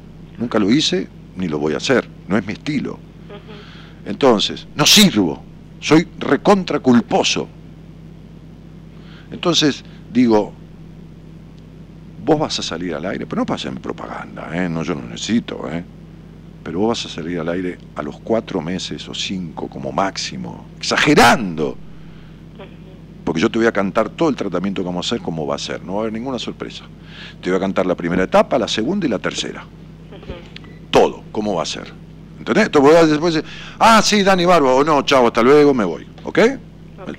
Ahora, si vos acordás conmigo, no te hablo de dinero, ¿eh? te hablo de acordar, Sí. entonces vos vas a salir al aire dentro de cuatro meses, o cinco, o tres meses y medio. ¿No? O, o a partir de que empecemos, que por ahí es en enero, ponele. Claro. Vas a salir al aire y vas a decir, no tengo más migraña. No, no, no. sí. Este es el compromiso que tenés que tomar. Entonces, si vos tenés migraña, a los tres meses, tres meses y medio, vas a salir al aire vas a decir, tengo la misma migraña. Y yo, antes, le voy a haber dicho a Marita, devolverle todo el dinero. Lo estoy diciendo al aire y esto está grabado. ¿Está claro? Te voy a decir lo mismo que le dije a una chica hoy, una chica madre de tres hijos, le dije, y que digo muchas veces, no, no es algo que... Arreglar esto para mí, yo cocino bien, ¿eh? Yo cocino bien. Arreglar esto para mí es como para hacer- una salsita, una salsita, no cualquier cosa, una salsita como corresponde para los espaguetis. Lo que pasa que necesito un poco más de tiempo. La salsita la hago en 20 minutos. Esto me va a llevar tres, tres y medio, cuatro, cuatro y un poco, cinco, según el paciente. ¿Está claro? Se va la migraña. Se va la migraña, se va el dolor de espalda. ¿Está claro? Está claro. Sí, se va el dolor de espalda también. Ujú. Tu infancia fue un acto flagrante de total y absoluto sometimiento. ¿Está claro? Sí, Bien. sí, sí. Yo ya lo sé. Y acordate lo que yo te digo. Acordate esto para decirme cuando me veas. Vos me dijiste que me ibas a explicar por qué el hombre de mi vida es mi padre. Y yo te lo voy a explicar clarito. Y vos me vas a decir, la reputa madre que lo parió. No vas a poder creerlo. Pero te va a hacer centro, ¿eh? No es que te lo digo yo, ¿eh? No, no, no, lo vas a entender divina, ¿eh? ¿Ok? Ok. Otra cosa, ese Sí. estado melancólico de mierda que siempre tuviste, olvídate, se va también. Así que vos podés salir al aire a los cuatro meses y decir, no tengo más melancolía, no tengo más migraña. ¿Está claro? Está claro. Listo, vos salís al aire. ¿Está claro, no, Comito? Por favor. ¿eh? Entonces, este, y, y- y se terminó. Bien. Sí, sí. ¿Qué vas a hacer? Yo sé cómo. Te voy a contar un cuento y voy a cerrar esto. ¿Dale? Dale. Muy bien.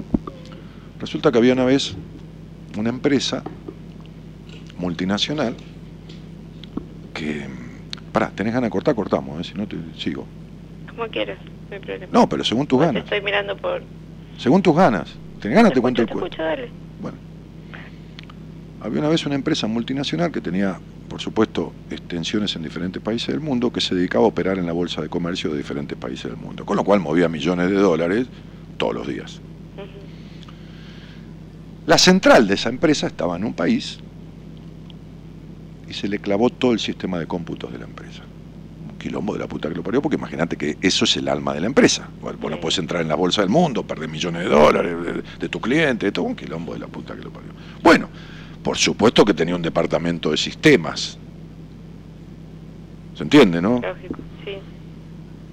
enseguida este, el operador del sistema llama a los técnicos del sistema, que, que- que- que los que instalaron la red y más, que lo tenían permanente la empresa, porque era- es, es fundamental. Vienen los tipos de esas, viste esas computadoras tipo de la NASA, esas altas, viste, ¿no? Esas de, de chiquititas de escritorio. Era- así era el sistema de, la red de computadoras de la empresa. Sí. Entonces vienen los tipos, empiezan a averiguar, a ver todo, esto lo, lo- tocan acá, ya abren los programas de esto, abren las computadoras, a la mierda, no arrancó, no arrancó, no arrancó.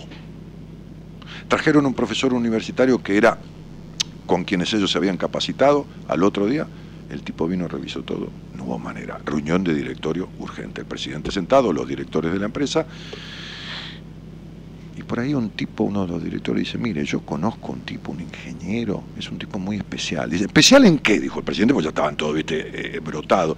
Nada, es un tipo medio desgarbado, así como el profesor de, Volver al Futuro, viste, los pelos así, con un guardapolvo medio mal entrazado. Pero el tipo es, es medio extraño, es me- es medio loco, pero, pero es, es como medio... Tráigalo, dice, viste que estás desesperado, vas en un banda, Sí. ¿entendés?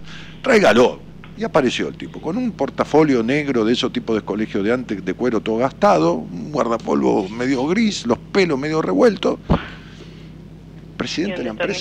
le dije, "Y- llévelo, llévelo a, a- a la sala, y, y- y va a la sala de cómputo, todo, ¿no? Y el presidente al rato va. Entonces el tipo lo ve desarmando una computadora de atrás, miraba, desarma otra, toca adentro, desarma otra, y por ahí en la cuarta o quinta que desarma atrás, que le saca las tapas, mete la mano y saca una pieza de la computadora.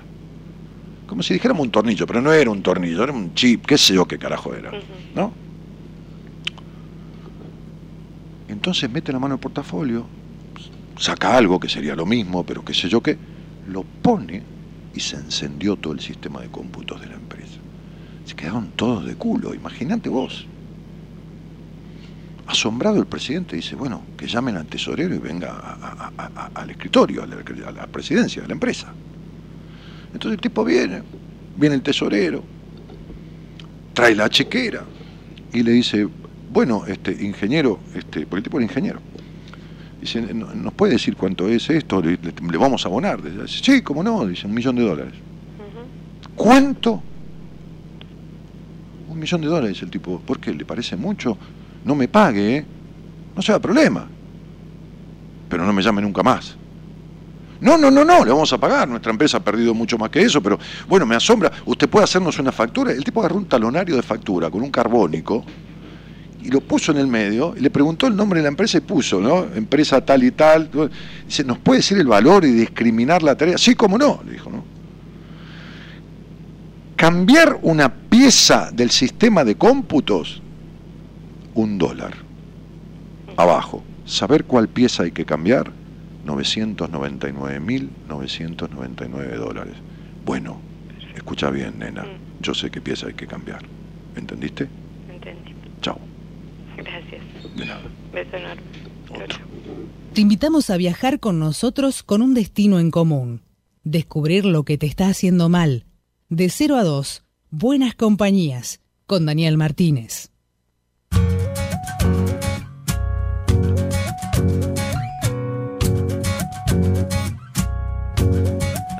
Cosas que sé,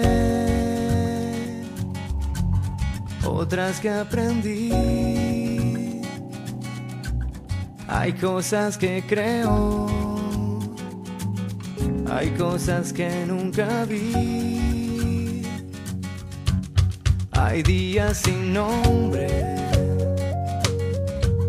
hay días sin ti. Hay tantos días deformes, hay cosas que me Se había cortado la transmisión, ¿viste?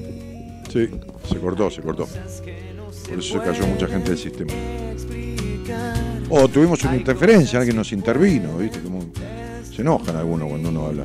Hay cosas de fe si no seguir. Hay días que no entendés por qué te pasó. Sí, subió, subió. de- eh, había caído a 54 personas en línea, subió a 200. ¿viste? Hay veces que sin saber se asoma Fue Facebook, ¿no? El corte.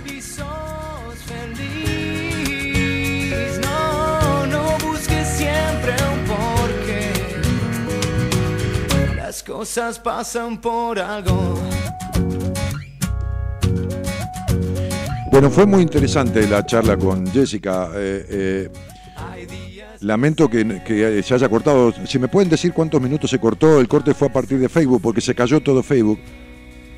Ah, cuando terminaba la conversación, ahí. Ah, entonces no es nada. Pero la tienen re- repetida, el programa lo van a subir después y está grabado. Por... Nosotros lo grabamos internamente, así que no va a estar grabado sin el corte.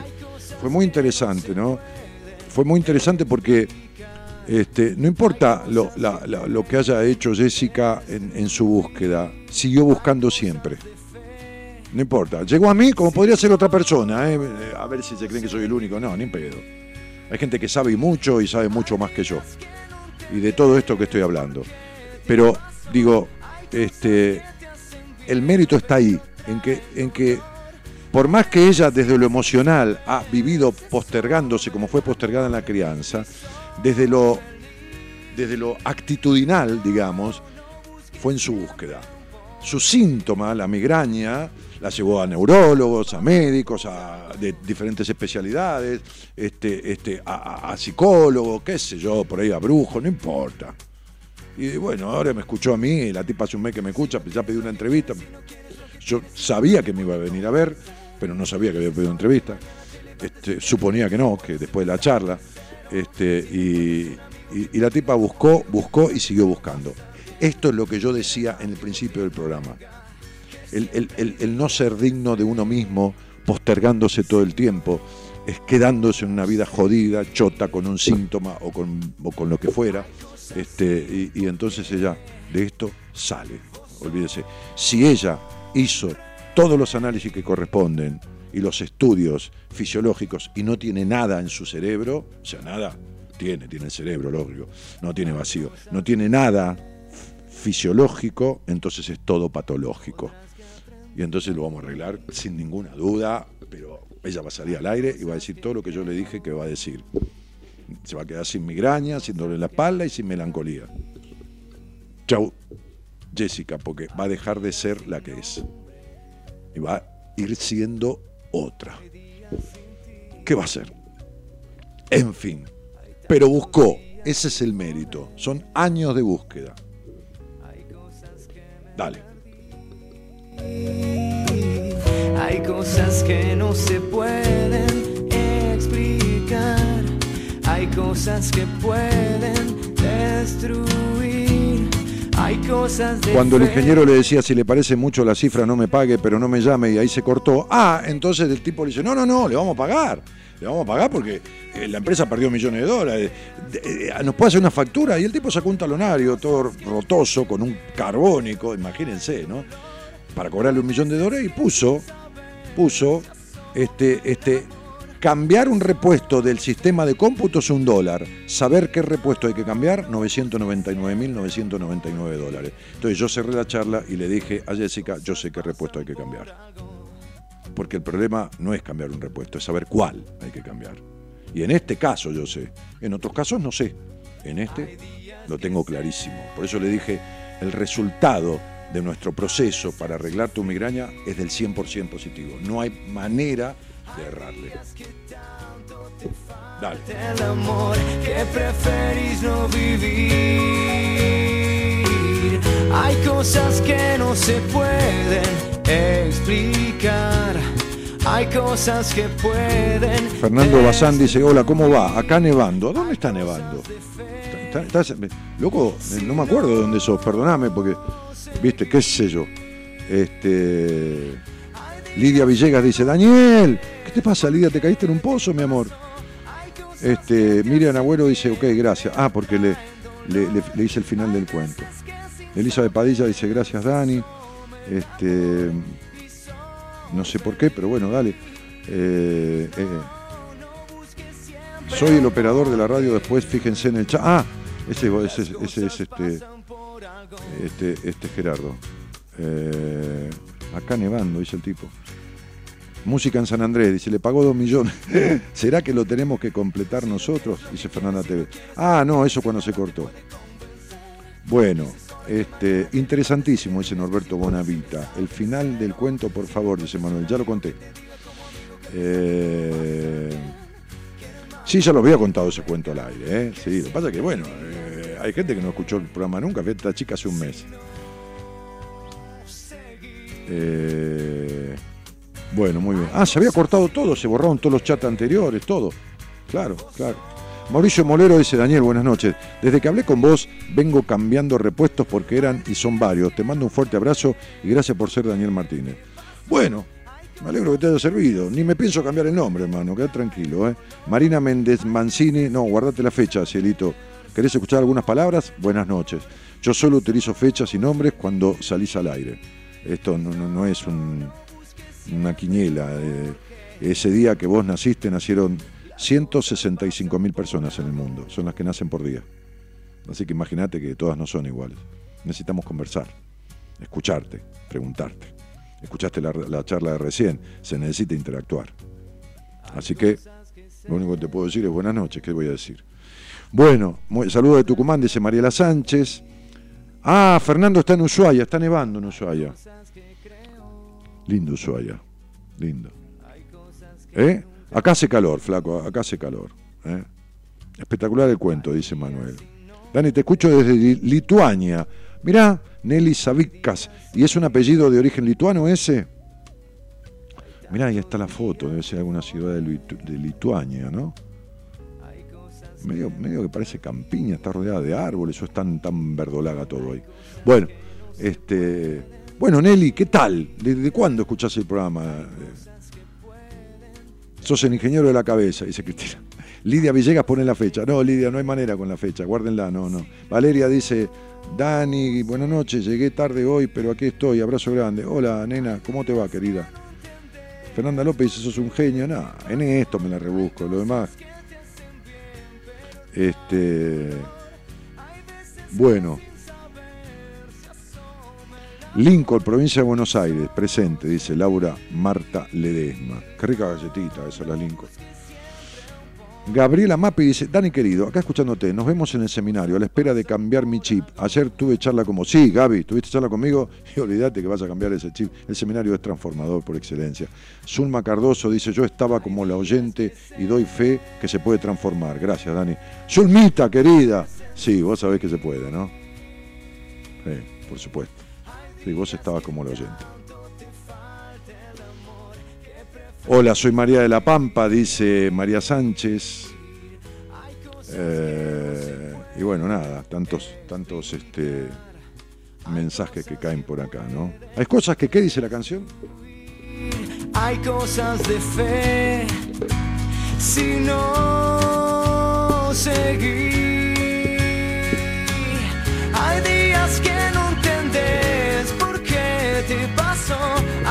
Cosas que te hacen bien, pero traen dolor.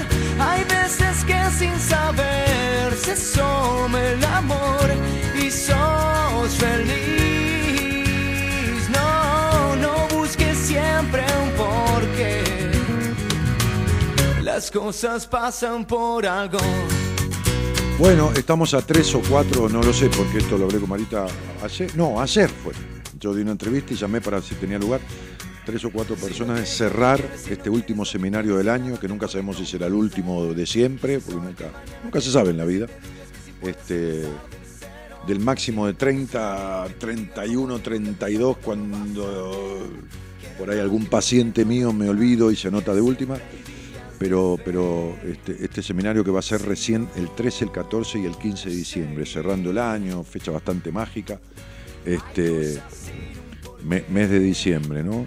Eh, así que bueno, entrando en mi página web, danielmartinez.com.ar, ahí dice seminario, entras por ahí, o abajo está el simbolito de, WhatsApp, haces clic y conectás directamente con el teléfono de Marita y le escribís ahí desde tu computadora o desde tu teléfono, a partir de mi página www.danielmartinez.com.ar y le pedís información sobre el seminario.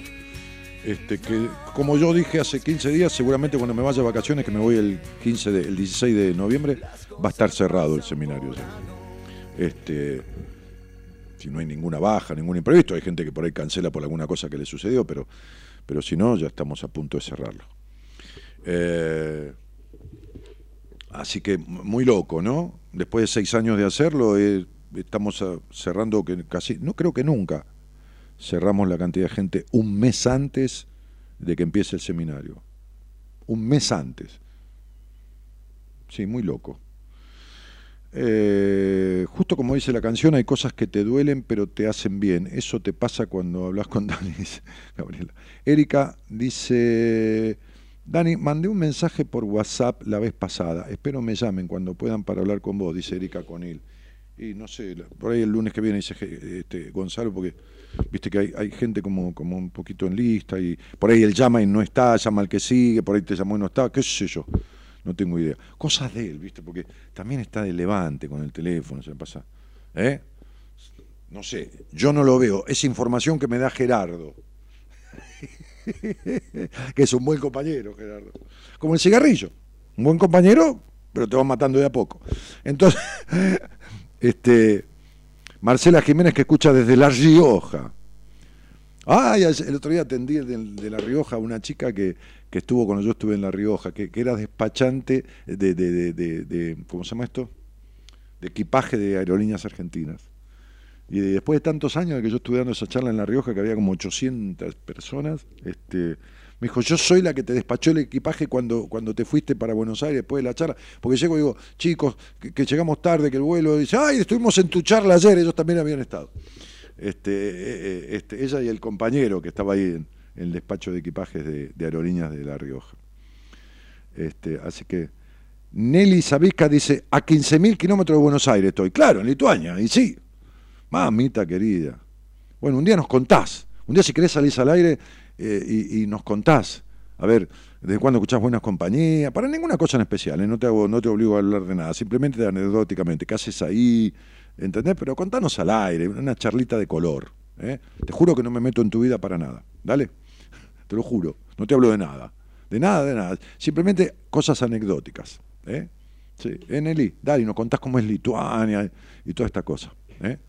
Este, sí, te escucho con intervalos desde años. Ahora vivo en Europa del Norte, jubilada y feliz. Bueno, dale, un día salís al aire, no me cuentes nada acá.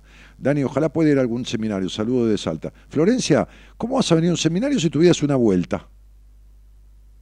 Vos vas a salir de Salta, vas a viajar tres días y vas a estar ahí en Balcarce. ¿Entendés? Frente al Alejandro I en, Salta, vas a estar en la calle Balcarce comiendo una empanada y dices, ¿qué carajo hago acá? Llego al seminario, hace tres días que estoy dando vuelta. Floppy, tu vida es una vuelta, tu vida es una vuelta. Por favor, desmentímelo, desmentime que tu vida es una vuelta y es un sí pero, sí pero, sí pero, sí pero, uh, uh, pero, sí justo iba, uy, ah, ah, pero, eh, desmentímelo, desmentímelo. Por favor, te lo pido, no me mientas, ¿eh? Si me equivoqué, vos decime te equivocaste, yo me la banco. Tu vida es una vuelta, Florencia.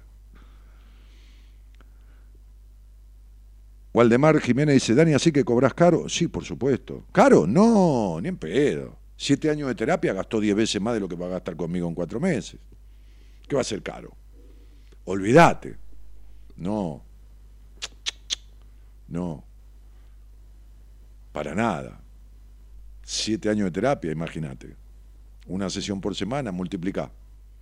Siete años son eh, 84 meses, 84 meses por cuatro semanas son 360 sesiones. ¿A cuánto lo querés a, plata de hoy? No importa.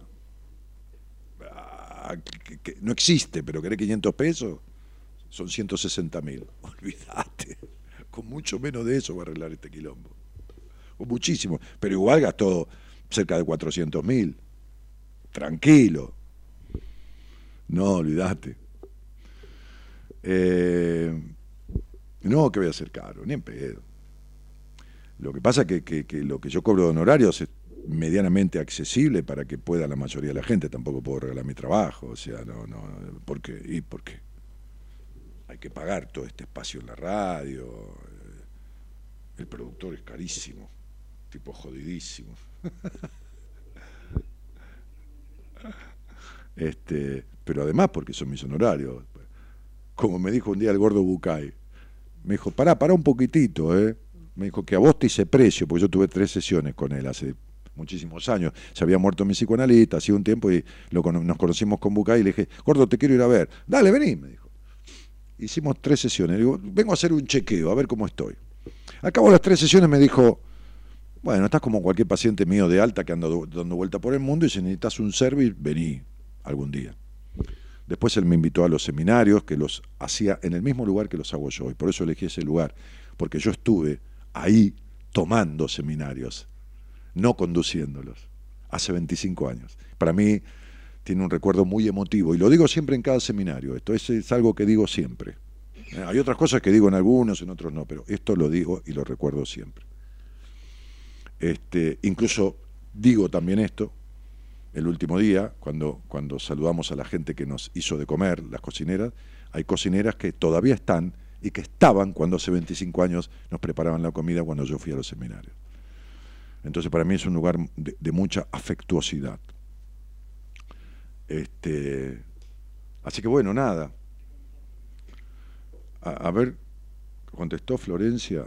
Tenés toda la razón, Dani, no puedo desmentirte lo que me cuesta. Y Florencia, ya está, no te conozco, ¿entendés? ¿Sabés cuándo vas a venir al seminario? Cuando yo me muera, hacelo con quien quede, qué sé yo, por ahí lo hace alguno de mi equipo. No sé, qué sé yo. No, Florencia, tu vida es una vuelta, vivís mintiéndote. Mintiéndote y sonriendo para todo el mundo y tragando tristeza. No te voy a decir más nada. Mira que no hay fecha, no hay nada, no sé si ese es tu nombre, no me importa. Esto es lo que me vino. Este. Jazmín Pipino Soriano. Yo la conozco a esta chica. Voy a contactarme por el seminario. Me vendría bien la terapia también. Seguro. No te quepa la menor duda. No te quepa la menor duda. Lo que se compra con plata es barato, dice Cristina. Ah, sí, por supuesto. Máxime cuando lo arreglás, arreglás lo de toda una vida en cuatro o cinco meses. Olvídate. Mariana Antonelli dice, ¿cómo se llama el libro de la autora que mencionaste hace un rato? El libro de la autora que mencioné hace un rato. Ah, no, tiene 40 libros, es una bestseller internacional. Este, este es un pequeño librito que yo uso para mis pacientes para mostrarles sintéticamente, pero tiene libros que explican mucho más. La autora es Luis, Luis Hay. Tiene libros mucho más, eh, eh, eh, ¿cómo te puedo decir? Más explícitos, más extensos. ¿eh? Hola, comito, jaja, dice Valeria Bengoelea. Mirá la Vale, qué linda que es. ¿La viste? No te rías, no te hagas el boludo, ¿eh? se ríe. ¿Eh? ¿Qué- ¿Manda él qué? La manda él, él la manda que escriba, le habla por atrás y dice, en el privado él le dice escribí y decía hola comito. Todo eso se entera. Él tiene. ¿Eh? Qué hijo de puta. No, ustedes dos son terribles. Che, comito, dejate de joder, loco. Por eso la gente. Este a veces está con los dos teléfonos, pero está hablando con dos señoritas. La gente no, no, no, no. No ocupa el teléfono, no entra en los llamados. Macho, pará, me vas a cagar el programa. ¿Quién te manda? Dolina, ¿quién te manda? Este. Te escucho de Barracas, a dos cuadras del Parque Lesama. Ya sé que vivís ahí, Cristina. Saludos, Dani, me gusta mucho escucharte, dice Luciano Espiosas. Comito es terrible, dice acá. Sí. Le, le tira a los perros, le tira. No, Comito, dejate joder, loco. Vos sos como el tiro de los patos, tirá para arriba la bandada y si cae alguno, cae alguno, no te importa qué pato sea. Dejate joder, Comito. ¿Dónde están los mejores carnavales? Ah, no, ¿dónde están los mejores carnavales? No sé si es una pregunta. Para mí, que viví cuatro en Río de Janeiro. Ahora, bueno, hay que ver cada uno.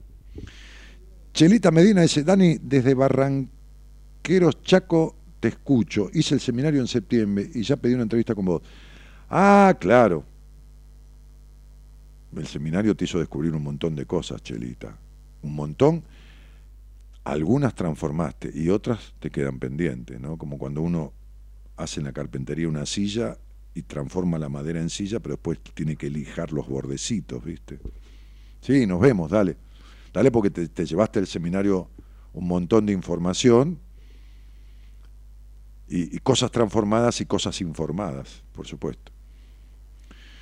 Este, hiciste el seminario ahora, el último, claro. Eh, bueno, ¿qué más que nos estamos yendo? En Jujuy están los mejores carnavales, jaja, dice Gabriela Pérez. Bueno, cada uno defiende lo suyo, qué sé yo.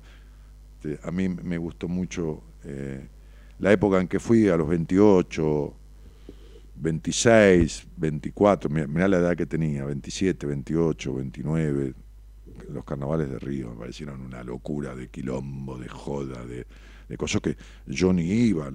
Miré así un poquito, pero yo iba, en general iba a, los museos y a las iglesias a hacer un recorrido cultural. Este, Florencia Suárez dice, voy a estar ahí, Dani, como sea en algún seminario. Flo- Florencia, antes de que yo me jubile o que no haga más seminario, porque nunca sé cómo voy a seguir en mi vida, ¿entendés? Fíjate que hice dos talleres este año, dije, por ahí vuelvo a hacer talleres, uno en Rosario, otro acá en un hotel internacional de Buenos Aires, este, este, y no hice ninguno más. Y el año que viene, no, no sé, no tengo programado hacer ninguno. ¿Qué sé yo? Vení cuando quieras. Eh, nosotros el seminario Floppy lo hacemos con vos o sin vos. La que te lo perdés sos vos. Y te lo digo con todo cariño, ¿no? Hola genio, dice Romina Sonsogni. ¿Qué haces, Romy, querida? ¿Cómo estás? ¿Quién está mañana? ¿Quién está mañana? Preguntan acá. Ah, licenciado en psicología, ex sacerdote, padre de familia, profesor en, en enseñanza superior de seis materias, Enrique Audine. Hoy di el primer paso, mandé mensaje para una entrevista con vos, pero acepto como aceptó, ah, pero pero que como me ayudaste solo escuchándote se me- sé que me falta me des un patadón. Nada, qué patadón. Me gusta esta sonrisa, Dani, esa carcajada, dice la turca. Ah. Eh, ¿Y qué más? A ver. Mm, mm. Mm, Dani, no te lo creo nadie eso. Ah, que fui a los museos y a las... A las... Analía Jaimes dice, debe ser más tímido, Comito.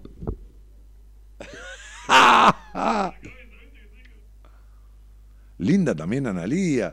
Acá hay algo, ¿eh? Acá, acá justamente todas estas lindas están... No, y de diferentes edades, ¿eh? De diferentes edades. ¿Qué Rubén? Ah, que, ah, Rubén, el que estaba antes. Siempre me quedo con algo de todo lo que decís, dice Nancy. Sí, Nancy, no te sirve para nada. ¿Entendés? Porque justamente de lo que no te quedás es lo que verdaderamente te serviría. Vos te quedás con algo que crees que te sirve, pero no te sirve. ¿Se entiende, no? Esto es como los que van a estudiar psicología para arreglar su problema. Justo la parte que tiene que ver con su problema no la, no la leen. ¿Entendés? Entonces, con lo que vos te quedás no es lo que te resuelve. Vos crees que te sirve, pero no te resuelve nada. ¿Y la, música de fondo qué pasó? Dice Cintia Ascenso. Ti- Tiene razón, dale porque son las 2 y 12 y me tengo que ir, metí el tema. ¿Es tímido, Comito, Gerardo? Dice que sí.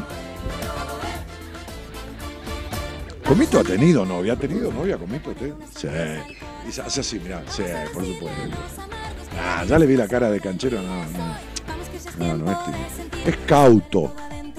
Cauto porque carpea, ¿eh? porque está en el programa de radio, tiene que hacer la producción, él es técnico, es recibido ¿eh? este, de, de- producción y técnico en producción de radio y televisión. Pero, pero el tipo carpea, hace algún llamadito de levante, pero carpeando. ¿eh? Le pide el teléfono rápido, manda WhatsApp, ¿eh? y mientras atiende a los pacientes, muy linda camisa, Dani, pura facha, dice. Sí, pura facha, nada más, porque lindo no soy, entonces pura facha. Qué guacha que. Sí, carpea, dice, hola, sí, dame el teléfono que te mando por WhatsApp. Y entonces, por eso está escribiendo con el WhatsApp todo el tiempo. Hijo de puta. Bueno, muy bien. A ver qué pones para cerrar.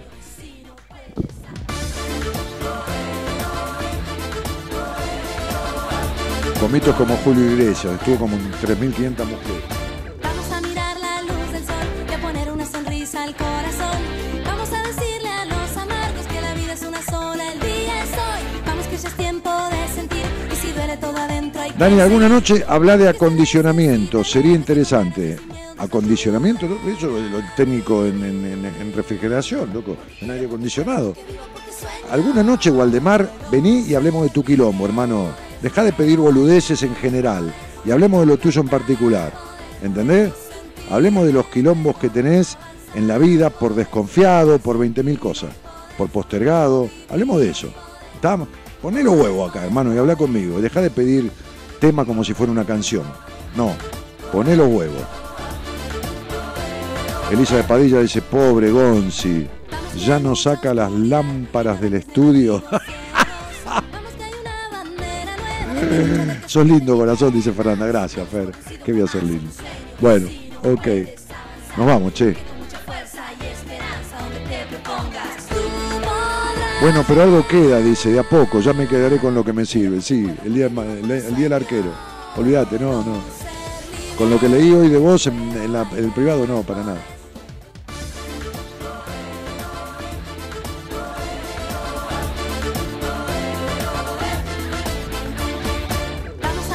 La, turca dice, tengo 34 años, ¿está solo el productor? Mira, mira cómo está sentada con un vestido atigrado, la turca como diciendo, vení que te como. Mirala, mirala.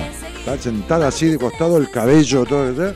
labio pintado y piernas cruzadas, corridito hacia arriba el vestido, ¿eh? cortito. Onda, vení que te como. Mirá que come hombre que soy.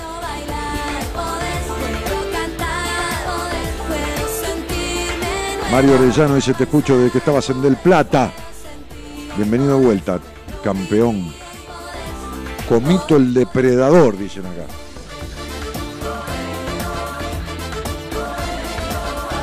La turquita dice, jaja, ¿cómo te amo? Claro, llego histérica con esa cosa de come hombre que tenés puesto.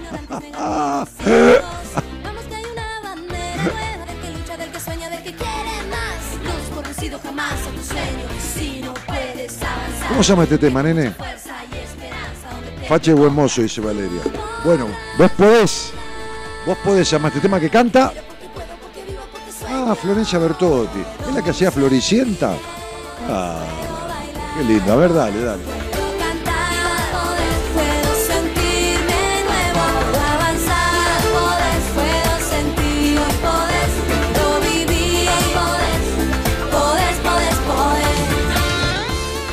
Operación técnica, el señor Gerardo Subirán.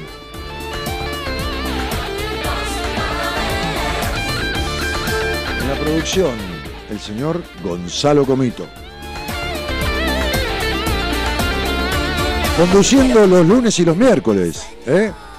De buena compañía, mi nombre Daniel Jorge Martínez. Los demás días, diferentes profesionales del equipo.